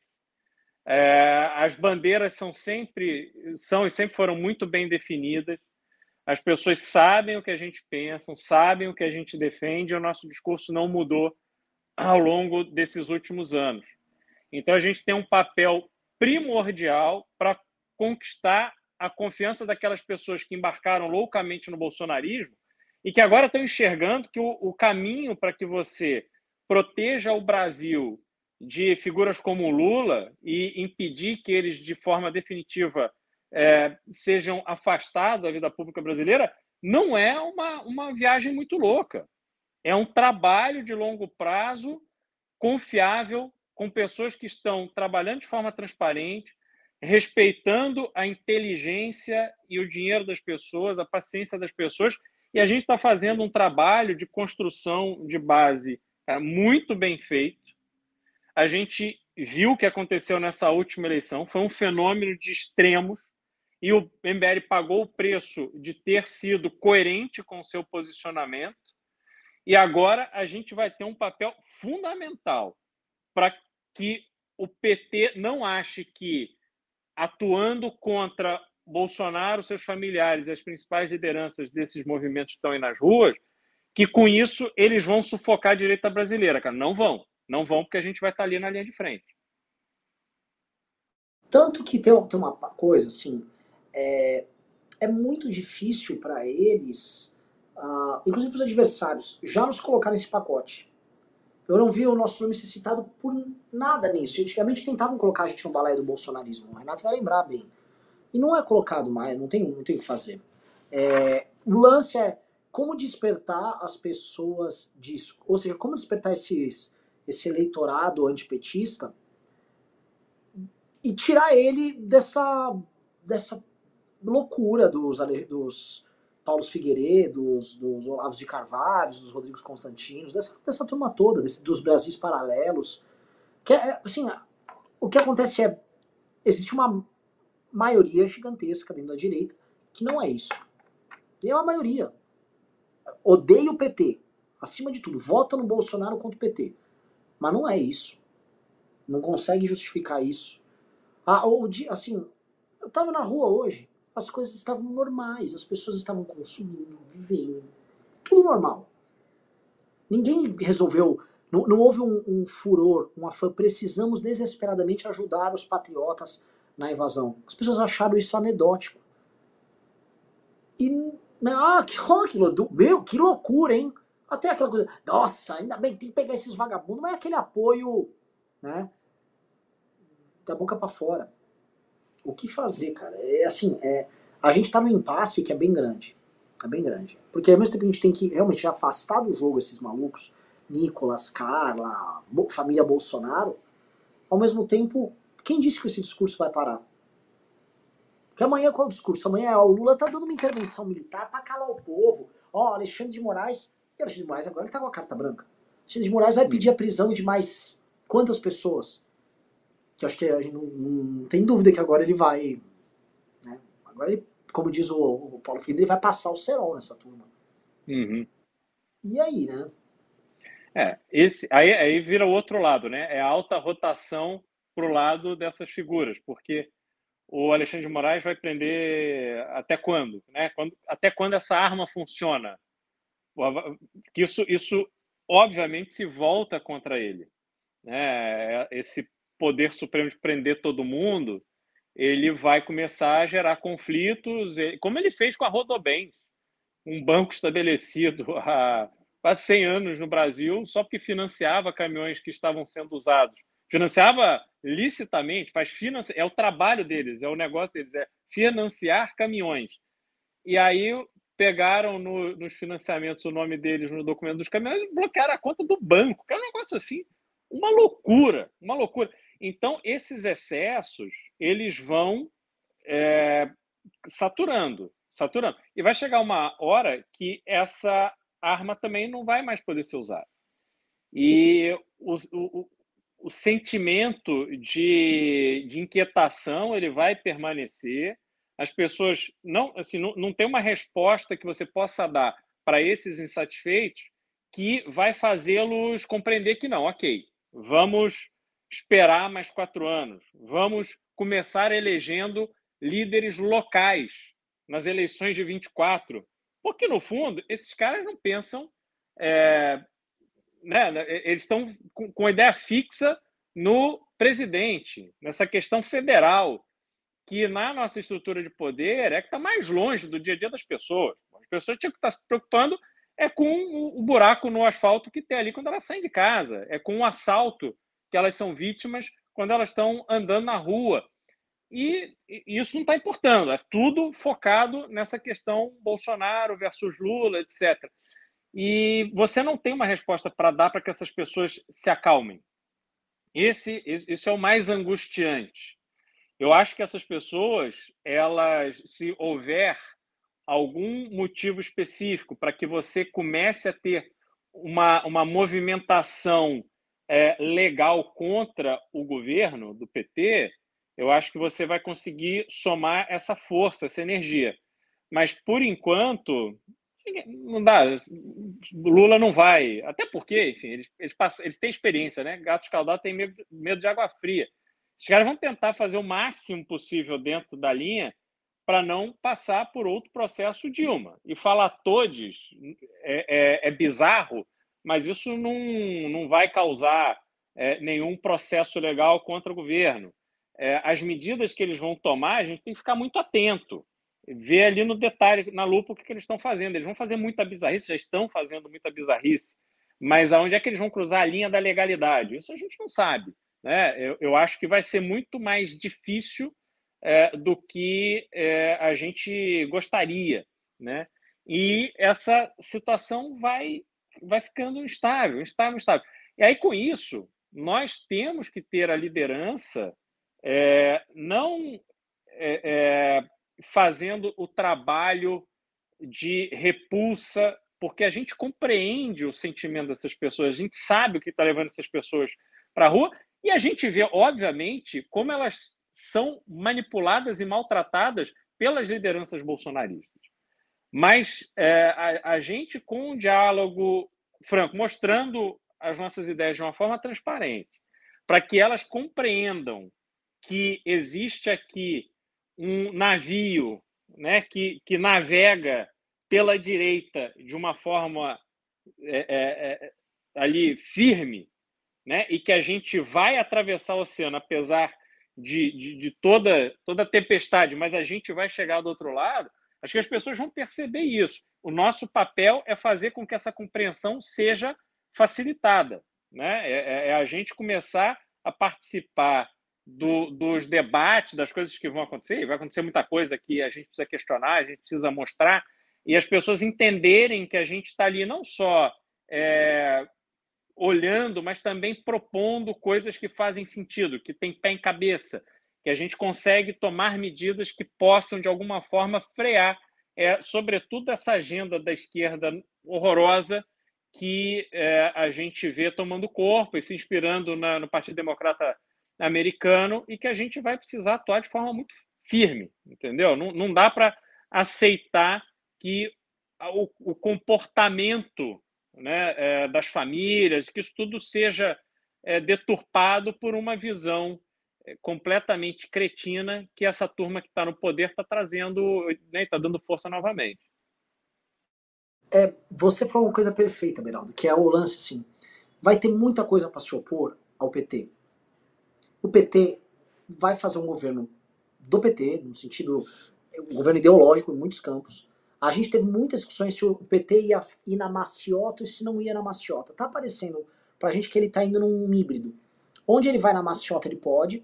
Onde ele arruma briga que é bom pra lacrar, ele tá jogando. Então é o Todes aqui, ali e tal. E, no, e na área econômica eles resolveram comprar briga para ter um modelo, vamos dizer, mais heterodoxo. Beleza. É, eles vão errar vai ter escândalo de corrupção. Gente, já tem uma miliciana lá, já tem ministro para cair, e nem 10 dias de governo já tem ministro cotado para cair.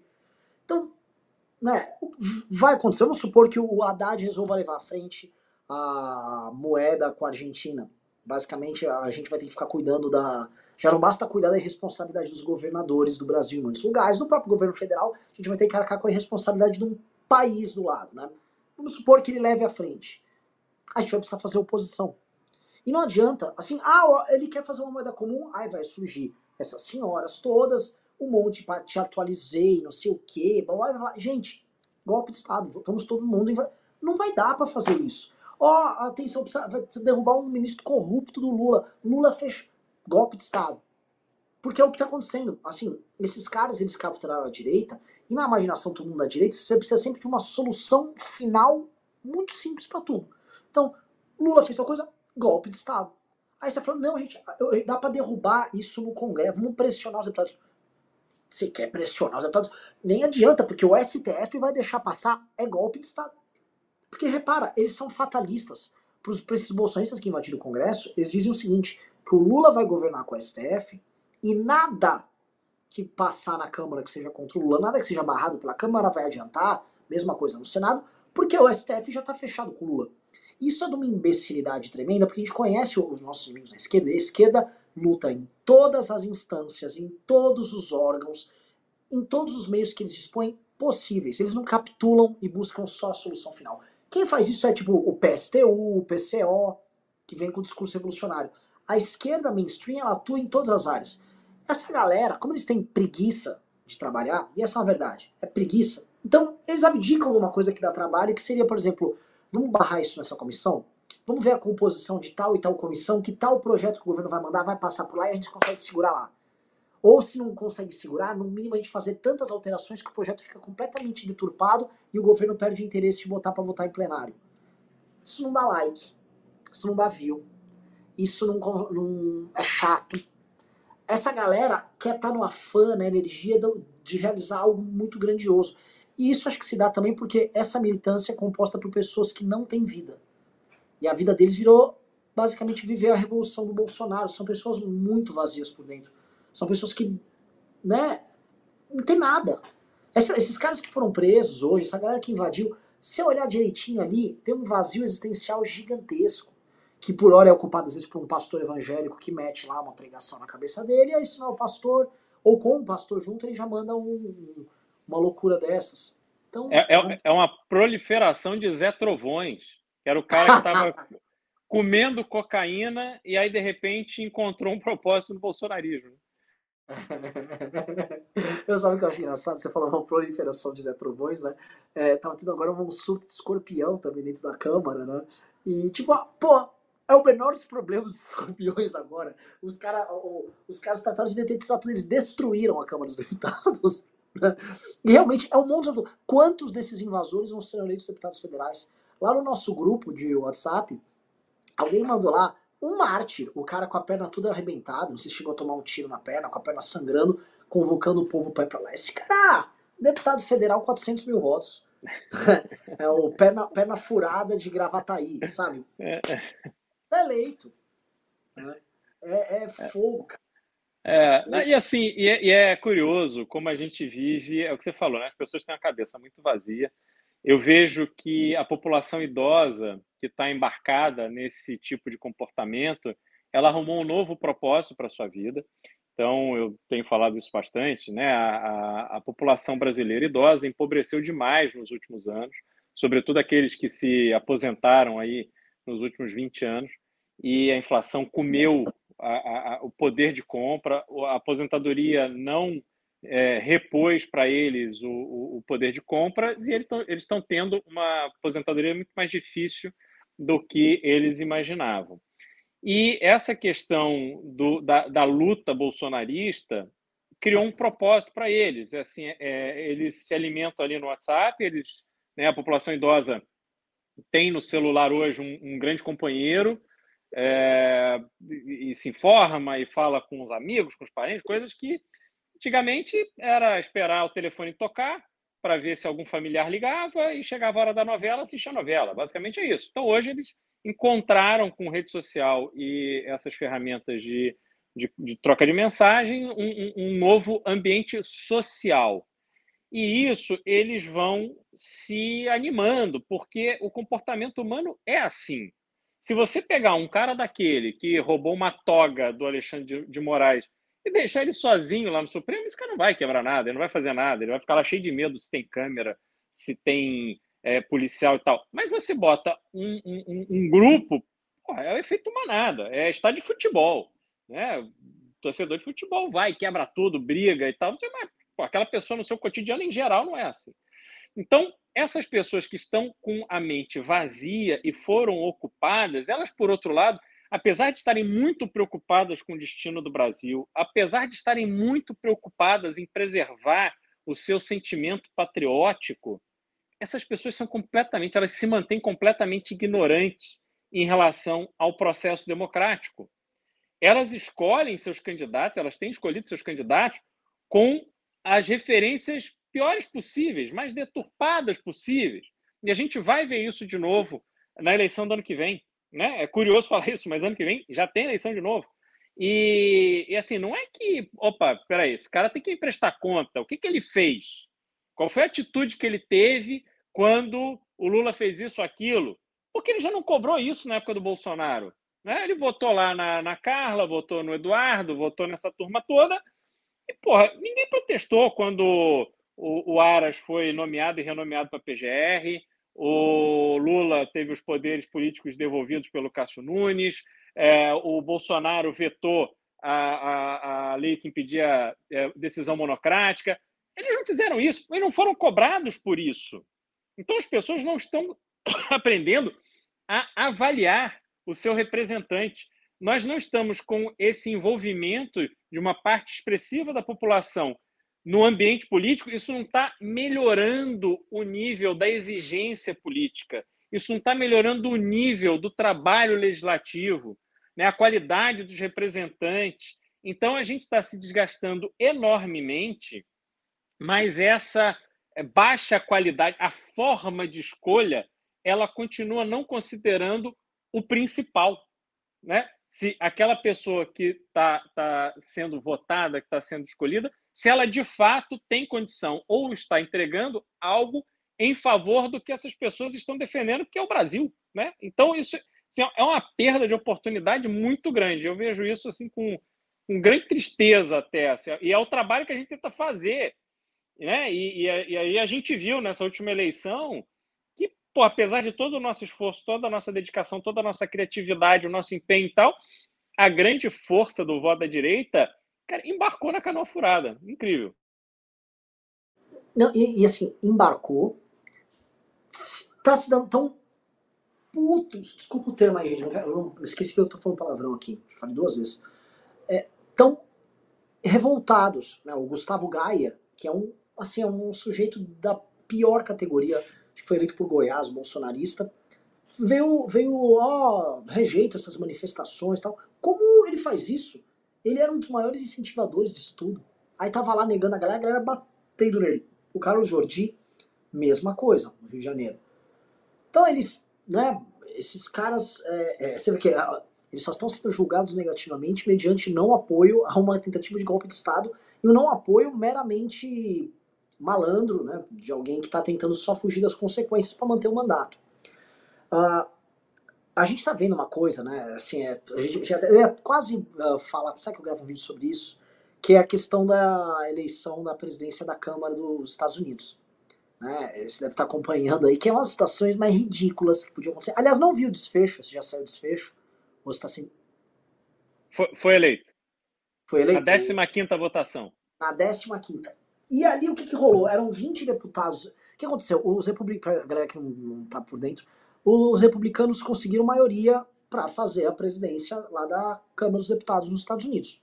Natural, sempre uma coisa consensual, todo mundo sabe, fez a maioria, já todo mundo lida. Ó, vou ter agora um congresso, uma Câmara dos Deputados republicana, agora uma Câmara dos Deputados democrata. É, dessa vez não deu. A última vez que isso aconteceu foi antes de 1900, uma coisa assim.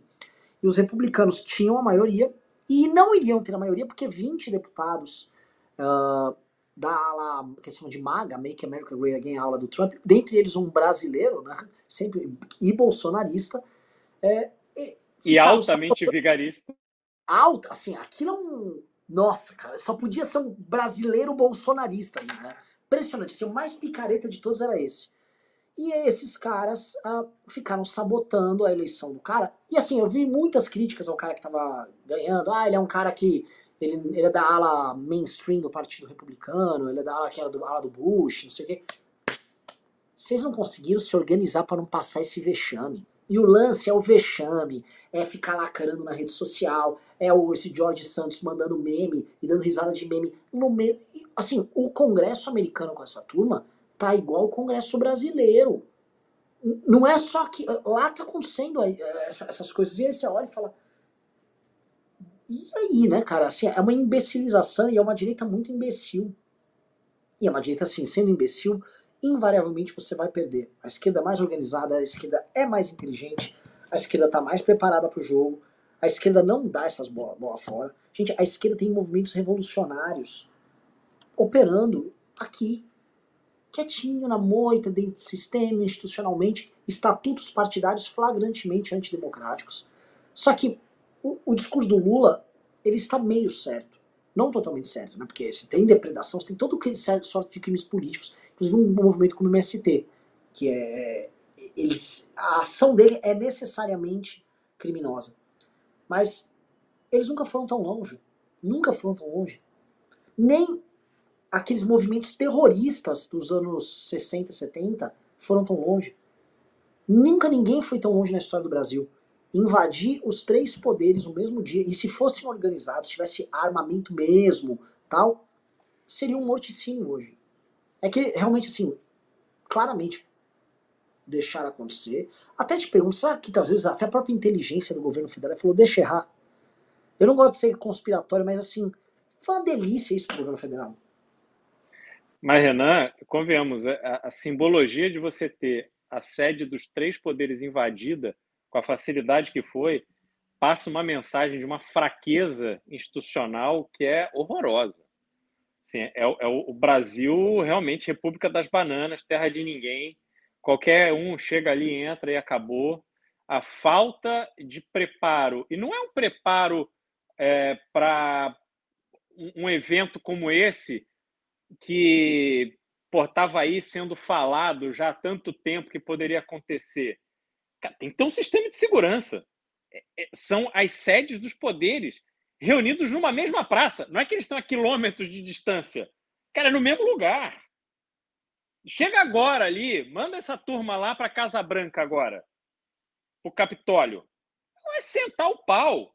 E, e, e, tem um plano que em cinco minutos vão chegar X centenas de policiais e em mais tantos minutos vão chegar milhares de policiais. E vai baixar helicóptero. Isso tudo já é um plano que está assim, totalmente determinado, que eles treinam esse negócio eh, todo mês ou a cada dois meses e tal. Cara, no Brasil não tem absolutamente nada. Isso, para mim, hum, passa uma mensagem de fraqueza institucional horrorosa. Uma cena em que um policial a cavalo é derrubado do cavalo, a paulada, sozinho ali. Não, e outra coisa, aquela cena dos seis cavalos chegando ali na. Pronto. Agora, os seis cavaleiros ali vão resolver o problema com milhares de pessoas. Cara, é um negócio assim, ridículo, ridículo para mim, é mais uma cena que se compõe aquele desfile patético dos tanques, mais o desfile patético do 7 de setembro, que até escalaram tratores para fazer volume, entendeu? No desfile. É o Brasil dando demonstrações de que, cara, porra, não, não, não, não dá para ser levado a sério, sabe? É, é, certo ou errado, os prédios das nossas instituições maiores dos três poderes eles têm que ser totalmente preservados, eles têm que ter um sistema de segurança, cara, muito pesado. Que é isso? Não foram, porra, guerrilheiros que foram ali, sequestradores, o... Porra, não foi. Convenhamos, né? É, é, as, as cenas mostraram pessoas de idade, pais com crianças e tal, qualquer um chegou ali, levou e acabou, entendeu? É, não é só o Cacai que invade o, o, o, Supremo no domingo de bermuda. Agora qualquer um chega lá e entra e acabou, e é isso. Entendeu? Vergonha. Sim, todos os aspectos, uma vergonha para a imagem brasileira. É, a situação no Brasil ela tá muito ruim, muito ruim. Agora, uma coisa, Beraldo, é, o que você falou vai também na linha de a nova república acabou, né? Essa nova república acabou. Porque também, eu, eu, lembro que eu liguei na CNN, né? Falei, deixa eu dar uma olhada. Tava o cara da, do, do dólar na cueca, indignado na CNN.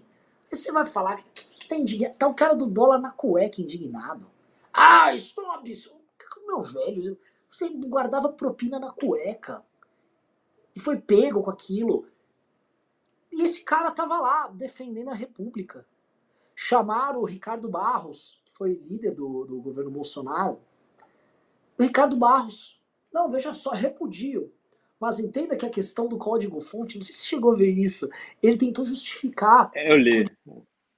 Ele tentou justificar, cara. É, e ele nem é isso, o Ricardo Barros, ele só é um bandido. Ele não, ele, é. ele não precisava disso, sabe? Ricardo Barros, por que, que você tá falando de código-fonte, velho? O que, que você tá. Você tá falando, não. Ricardo? Você é, um, você é um ladrão só. Isso, isso que eu ia falar. Ele não aguenta cinco minutos de calor do Alexandre. É, o que, que ele tá fazendo ali? Aí ele foi repreendido pela Daniela do, do, do ACNN, ele viu que fez besteira ele. Não, veja só, eu, eu quero deixar claro que eu já repreendi, isso não isso tá errado, tal, tal. Só quis mostrar as razões ali. Já, né, ele, meu Deus do céu, onde eu me meti aqui? É, outro que eu quero ver é o Ciro Nogueira, porque o Ciro Nogueira ele continua um revolucionário de Twitter, o Ciro Nogueira. É, como acho que ele ainda não fechou o acordo com Lula, né, aquele acordo do Lira pro PP pegar o Ministério da Saúde não deu, gorou. Aí, puta, o que, que o Ciro Nogueira faz agora? Ô Ciro Nogueira, pra onde, né? Então ele, vamos, vamos, vamos bolsonarizando aí enquanto dá. E, pô, a república é desses caras, né? O Arthur Lira soltando nota de repúdio, Augusto Aras, né, também repudiando isso, aqui dando opiniões. É um país claramente está errado. Porque as, muitas pessoas comuns nas ruas, por mais que elas não vão endossar isso, elas, elas se sentem vingadas de ver aquele lugar pegando fogo. Porque é uma república de mentira, uma república patética, uma república fingida, uma república de um bando de ladrão. Né? E aí a resposta que está sendo dada é uma resposta muito burra. É uma resposta burra. Uma resposta desorganizada, tosca, burra, vai só fortalecer. Assim, muito. Olha, como esse ato ele foi muito mais longe do que a invasão do Capitólio, muito mais longe. É, podemos presumir que as reações serão muito mais duras do que as reações que rolaram nos Estados Unidos. Lá derrubaram as redes do Trump e prenderam por um tempo bom os envolvidos ali. É, então, até agora, investigando a participação do Trump, etc. Aqui, pô, os caras invadiram e depredaram os três poderes e eles estão, como eles mesmos gostam de falar, há 70 dias na rua pedindo um golpe de Estado.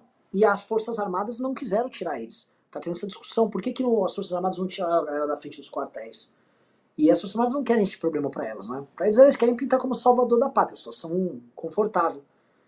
E aí o, o, o, ficou um impasse, porque se olhar, ficou meio que assim.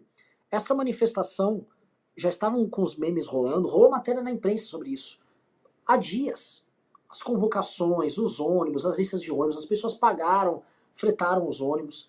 O, uma outra turma tentou hoje começou ontem, inclusive, não sei em que pé ficou, cercar as refinarias e muitas refinarias ficou cheio de bolsonarista em volta. Não o suficiente para brecar tudo, mas o plano dos caras foi anunciado em rede social, era público notório, os organizadores são sabidos e deixaram.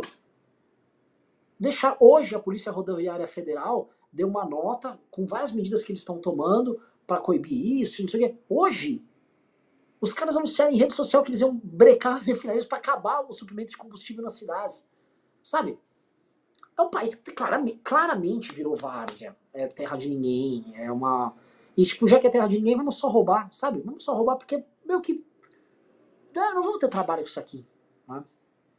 E, e, tem outro ponto também, Renan, que já vinha rolando uma divergência entre o Zé Múcio ministro da Defesa, e o Flávio Dino, ministro da Justiça, porque o, o Flávio Dino querendo que a, a, polícia agisse, enfim, as forças de segurança agissem para debelar completamente as manifestações em frente aos quartéis.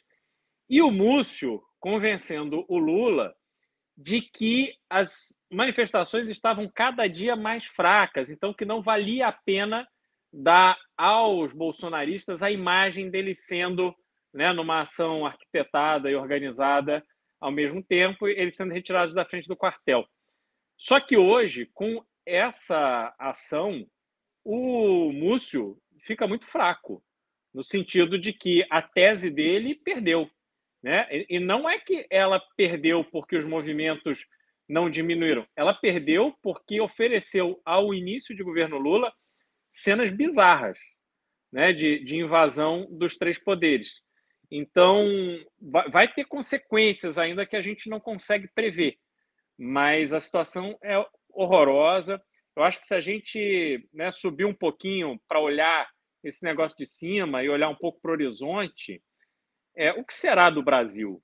Né? O, que, que, o que precisa acontecer para que a gente consiga é, começar um, um, um novo capítulo da história brasileira, porque a gente realmente parece estar num, num mato sem, sem cachorro. Assim, a gente não vê saída, é, não está desenhada a saída.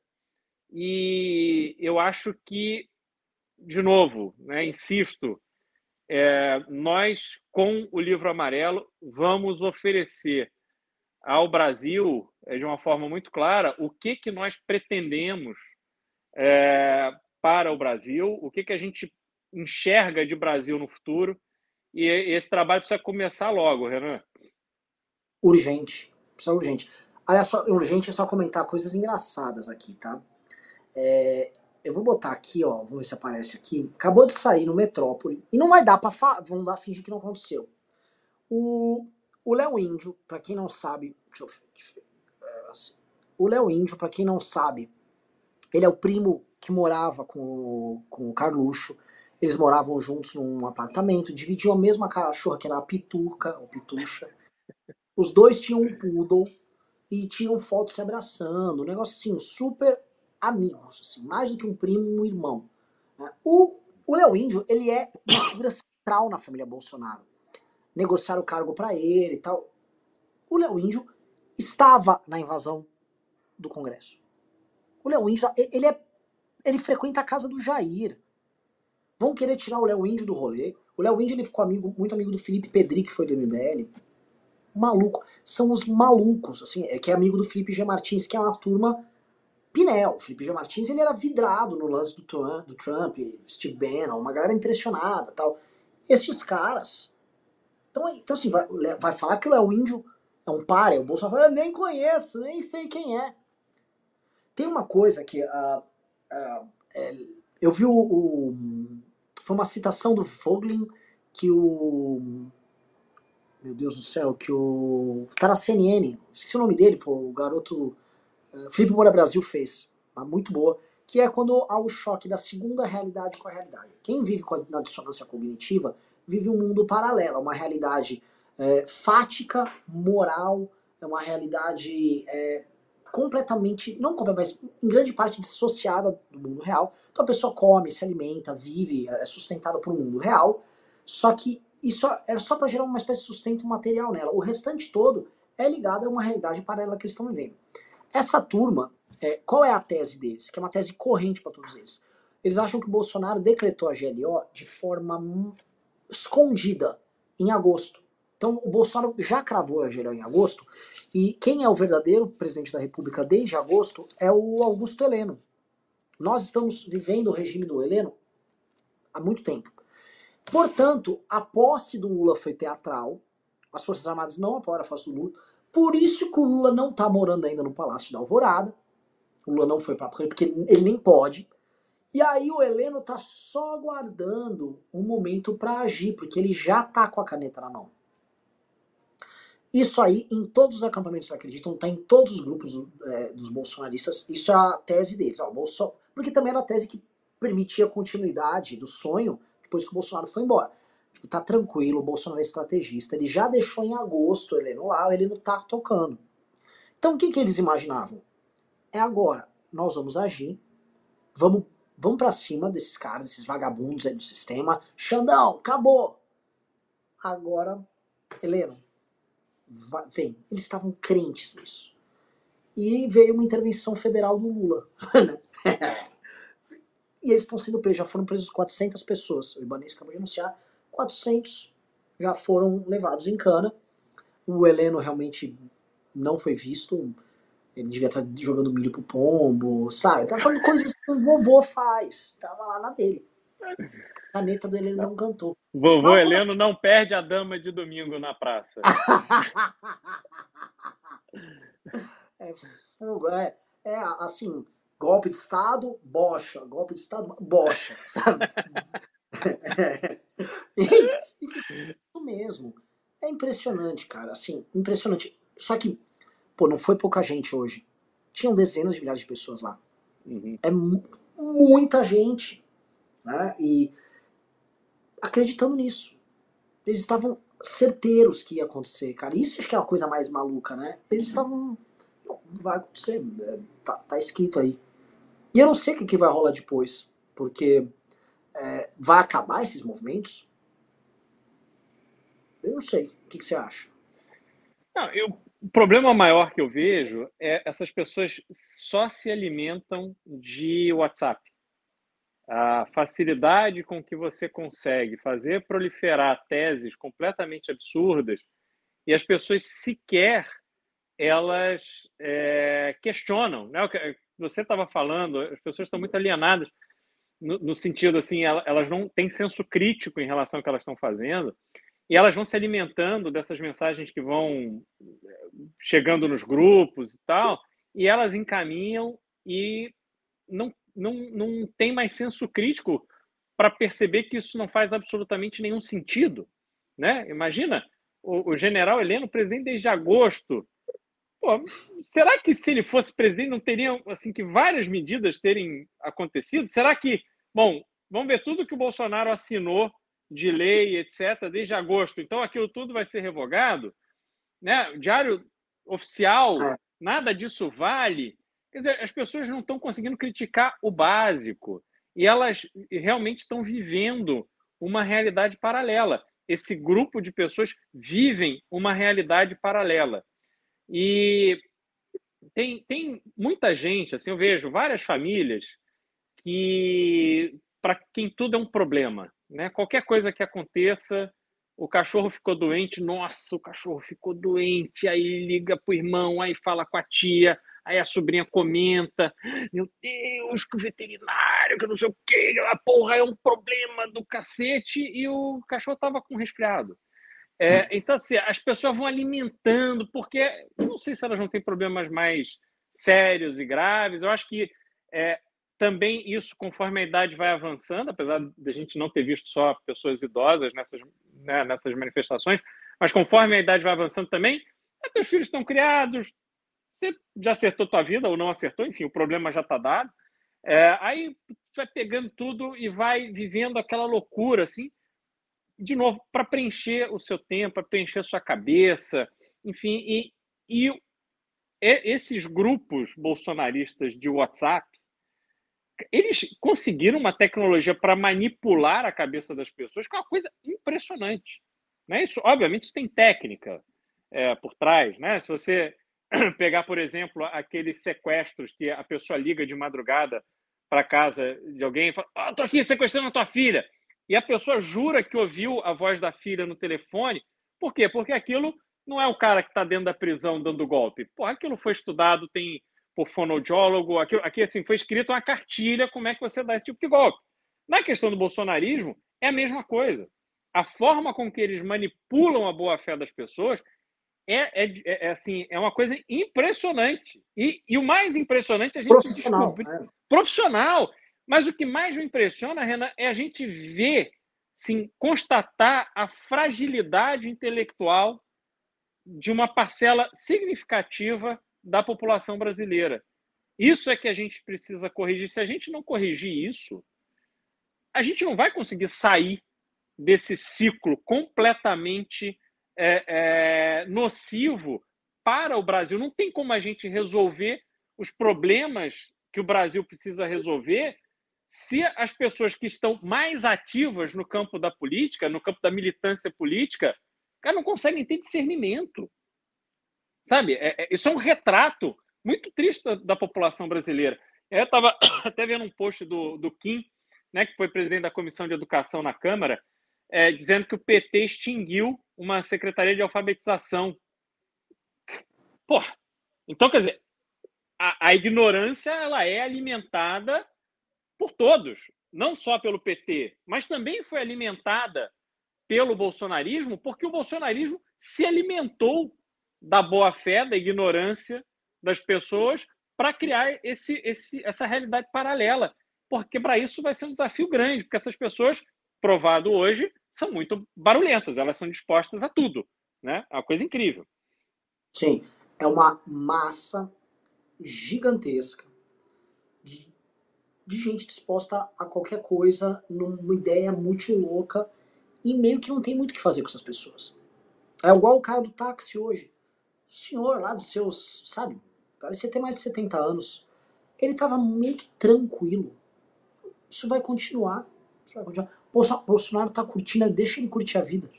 Quantas outras pessoas a gente não conhece que nem adianta mais conversar, meio que, sabe, é, realmente, eu acho que tem uma parcela aí, eu vou chutar aí, hein, uns 10% da população que é irrecuperável. Que é irrecuperável. Eles estão. Porque não são os que estão lá. É, são pessoas que pensam exatamente como aquelas outras. É, gente solitária, que você citou, né? O, a manifestação, ir pro quartel, o grupo de zap, se torna a vida do cara. E são pessoas, né? E essas pessoas antigamente era, o que acolhia era a família, às vezes era um emprego tal, agora é, é, é isso. Eu, quando a gente acampou na frente do Congresso, chegou a dar nosso acampamento a ficar com 400 pessoas. Né? A coisa cresceu muito. E a marcha para Brasília eram momentos muito tensos, muito tensos. Porque a quantidade de louco que vem era gigantesca. Gigantesca. O louco, a gente reparou, tinha os militantes do MBL, e aí começou a aglomerar o louco. O louco é ingovernável, o louco quer dar opinião sobre tudo. O louco acredita em todas as teorias mais estapafúrdias possíveis. E o louco tá à procura de algo que dê sentido na vida dele, tá? E o louco às vezes não é louco, ele só é muito solitário. Então, muitos se curaram. Foram um cara chega louco lá, ou só solitário, ele conheceu o do MBL e ele ganhou uma, um time. Beleza, entrou pra MBL lá tal. Agora, a maior parte não. E a maior parte a gente tinha, era como se tivesse que lidar, assim, é, com cristais, assim, porque qualquer coisa dava, dava um problema. Tem uma história do acampamento, estava na frente da Câmara dos Deputados, na frente, estava ali naquele espelho d'água. Eu fui comer alguma coisa. Quando eu volto, estavam erguendo uma tenda gigante. Conta essa história? Não. Estavam erguendo uma tenda gigante, mas gigante, gigante, lá na frente do Congresso. Eu, gente, não foi o que a autorização que eu pedi vai mudar tudo que tava ali, que era um monte de barraca. Quem veio, que dinheiro veio essa tenda? Fala, não, viu, pegou com os deputados aí. Era uma moça que era do MBL de Brasília, que hoje deve estar nesse ato, chama Meire Cruvinel. E ela, não, porque eu sei, Renan, enquanto você estava fora, você foi jantar no Piantela com as raposas. Eu, eu, eu tava totalmente mulambenta, nem entrava no Piantela. Eu, eu que? Não, você foi jantar no Piantelli e nós estamos. Não vai, eu vou derrubar isso aí. Derrubamos o negócio. Os caras estavam fazendo, eles estavam cavando ali no gramado uma fundação para uma super tenda. Do nada. Ou seja, se você deixa. O que, que eu vi assim, gente? A gente não pode sair um minuto daqui, porque se deixar, isso vira uma coisa ingovernável e eles começam a fazer as coisas e eles são completamente malucos. Então agora imagina acampamentos dessas pessoas por meses com essa mentalidade deles. Então, assim, é, a gente já teve a oportunidade de dar, só que a gente tinha uma, uma perspectiva que era assim: obviamente, esses loucos eles são uma minoria muito louca, muito engajada, e eles vão desaparecer. Mas não, foi o contrário, eles venceram o tempo. Uhum. Né? Eles eles são muito numerosos, eles são muito burros, eles são ingovernáveis, eles estão sempre gritando uma ideia mais maluca, eles são os mais engajados, eles compartilham tudo, eles fazem tudo. E esses caras, eles dão um tom. Só uma coisa assim, é, também te contar, eu acho que cheguei a botar no livro. É, tinha um acampamento atrás do nosso. A gente estava acampado no gramado do, do, Congresso. E aí tinha aquela. Tinha uma, uma, rua que passa, que tem as bandeiras dos estados, e aí uhum. tem uma outra praça bem grande. Nessa outra praça tinha o acampamento da intervenção militar, que não tinha relação com a gente, mas gostavam de se aproximar, né? Camuflados e tal. E eles sempre queriam entender por que, que a gente conseguiu ir pro gramado, o, a área nobre, a área premium, e eles nunca conseguiram. Falei, porque a gente foi fazer política. Eu fui lá no Cunha, falei, ó, oh, basicamente assim, Cunha, tá vindo um monte de manifestação, marcha das margaridas contra você. Que tenha um, um, a turma do impeachment aqui, porque a gente vai ficar te pressionando para ter impeachment e teus adversários não vão estar tá aqui na porta. Ele, muito sagaz, muito bom, muito bom. E aí, sabe, o outro não. O que aconteceu? Eles começaram a querer imitar a gente, eles começaram a fazer a convocação da turma deles. Chegou uma turma lá, só que muito líder deles e tinham dois caras, não eram dois caras que sabiam lutar de espada. O que, que eles fizeram? Eles fizeram um duelo de espada. Se machucaram.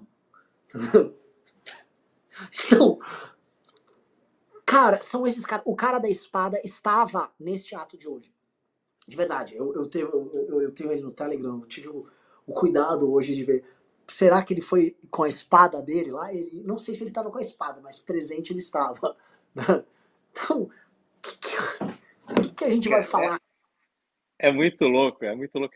E o, o que acontece? Essas pessoas que estão aí esse tempo todo, óbvio, tem os pagos, tem muito pelego e tal, mas tem pessoas que legitimamente estavam afim de ficar no quartel, de ali dar um apoio e tal. E essas pessoas, elas acabaram sendo vistas por o, o seu grupo é, como alguém que as representava, estava ali prestando um serviço. Né? Puta, eu tô aqui cuidando da minha família, do meu trabalho, dos meus filhos, etc. Para mim não dá para ir, mas olha que legal que a, a dona fulana tá indo. Olha que bacana. Poxa, vou até mandar lá um bolo para ela. Vou mandar uma comida para ela. Vou perguntar se ela tá. Então, assim, essas pessoas elas foram vistas como alguém que estava é, né, fazendo ali né, um ato de renúncia e tal para poder estar tá ali junto manifestando em favor do Brasil, né? É, são pessoas que têm o respeito de, de uma massa de pessoas que não saíram de casa, mas que olham para aquilo com, não sei se admiração, mas, puxa, eu falei tanto aqui nos meus grupos de WhatsApp que tinha que acontecer alguma coisa, agora o, o, o, seu Nelson está indo lá é, se manifestar, entendeu? Então, porra, quando ele encontra com o seu Nelson no, no, elevador, ele cumprimenta o seu Nelson, faz o seu Nelson sentir o cara mais importante do mundo. Aí o seu Nelson, que era só um mala sem alça, que vivia reclamando da goteira do apartamento de cima, agora o seu Nelson é herói, e ele tá achando o máximo o seu herói. Quanto mais herói ele puder ser, melhor para ele, porque a vida dele mudou por completo. Né? É, é, de novo, é o propósito. Ele agora tem a aventura da vida dele, ele tem um propósito e ele está sendo reconhecido por isso. Né? E isso realmente mudou a vida dessas pessoas é, intuitivamente. Né? Não tem, elas não fizeram um grande estudo para tomar essa decisão. Foi o caminho que apareceu e essas pessoas intuitivamente elas buscaram se tornar relevantes no seu grupo de convivência a partir dessa atuação em defesa do Brasil. Né? Basicamente, acho que foi isso. Perfeito. Beraldão, acho que a live meio que acabou, né? Pois é, estamos aqui, falamos bastante. O pessoal mandou, não sei se mandou pimbas aí, eu vi. A internet tá uma ruim. live especial, nem me mandaram aqui os pimbas no WhatsApp. Não. É uma Bom. live meio assim, isso aqui a gente tem uma coisa meio precária hoje. Sim. É, mas amanhã vamos fazer o seguinte: vamos pegar o, os principais pimbas que a galera mandou, já fique a produção sabendo. E no news, amanhã vai ter que ter um news especial disso. Vamos, uhum. vamos responder tudo amanhã, porque vai, vai ser esse o tema. Tem... Sim, com certeza, com certeza. E a gente vai ter mais desdobramentos, então o news amanhã vai ser realmente especial. Fechou. Galera, Boa. muito obrigado. Valeu, Beraldão. Boa noite. Valeu, Renan. Um abraço, cara. Tamo junto. Nos vemos. Vambora.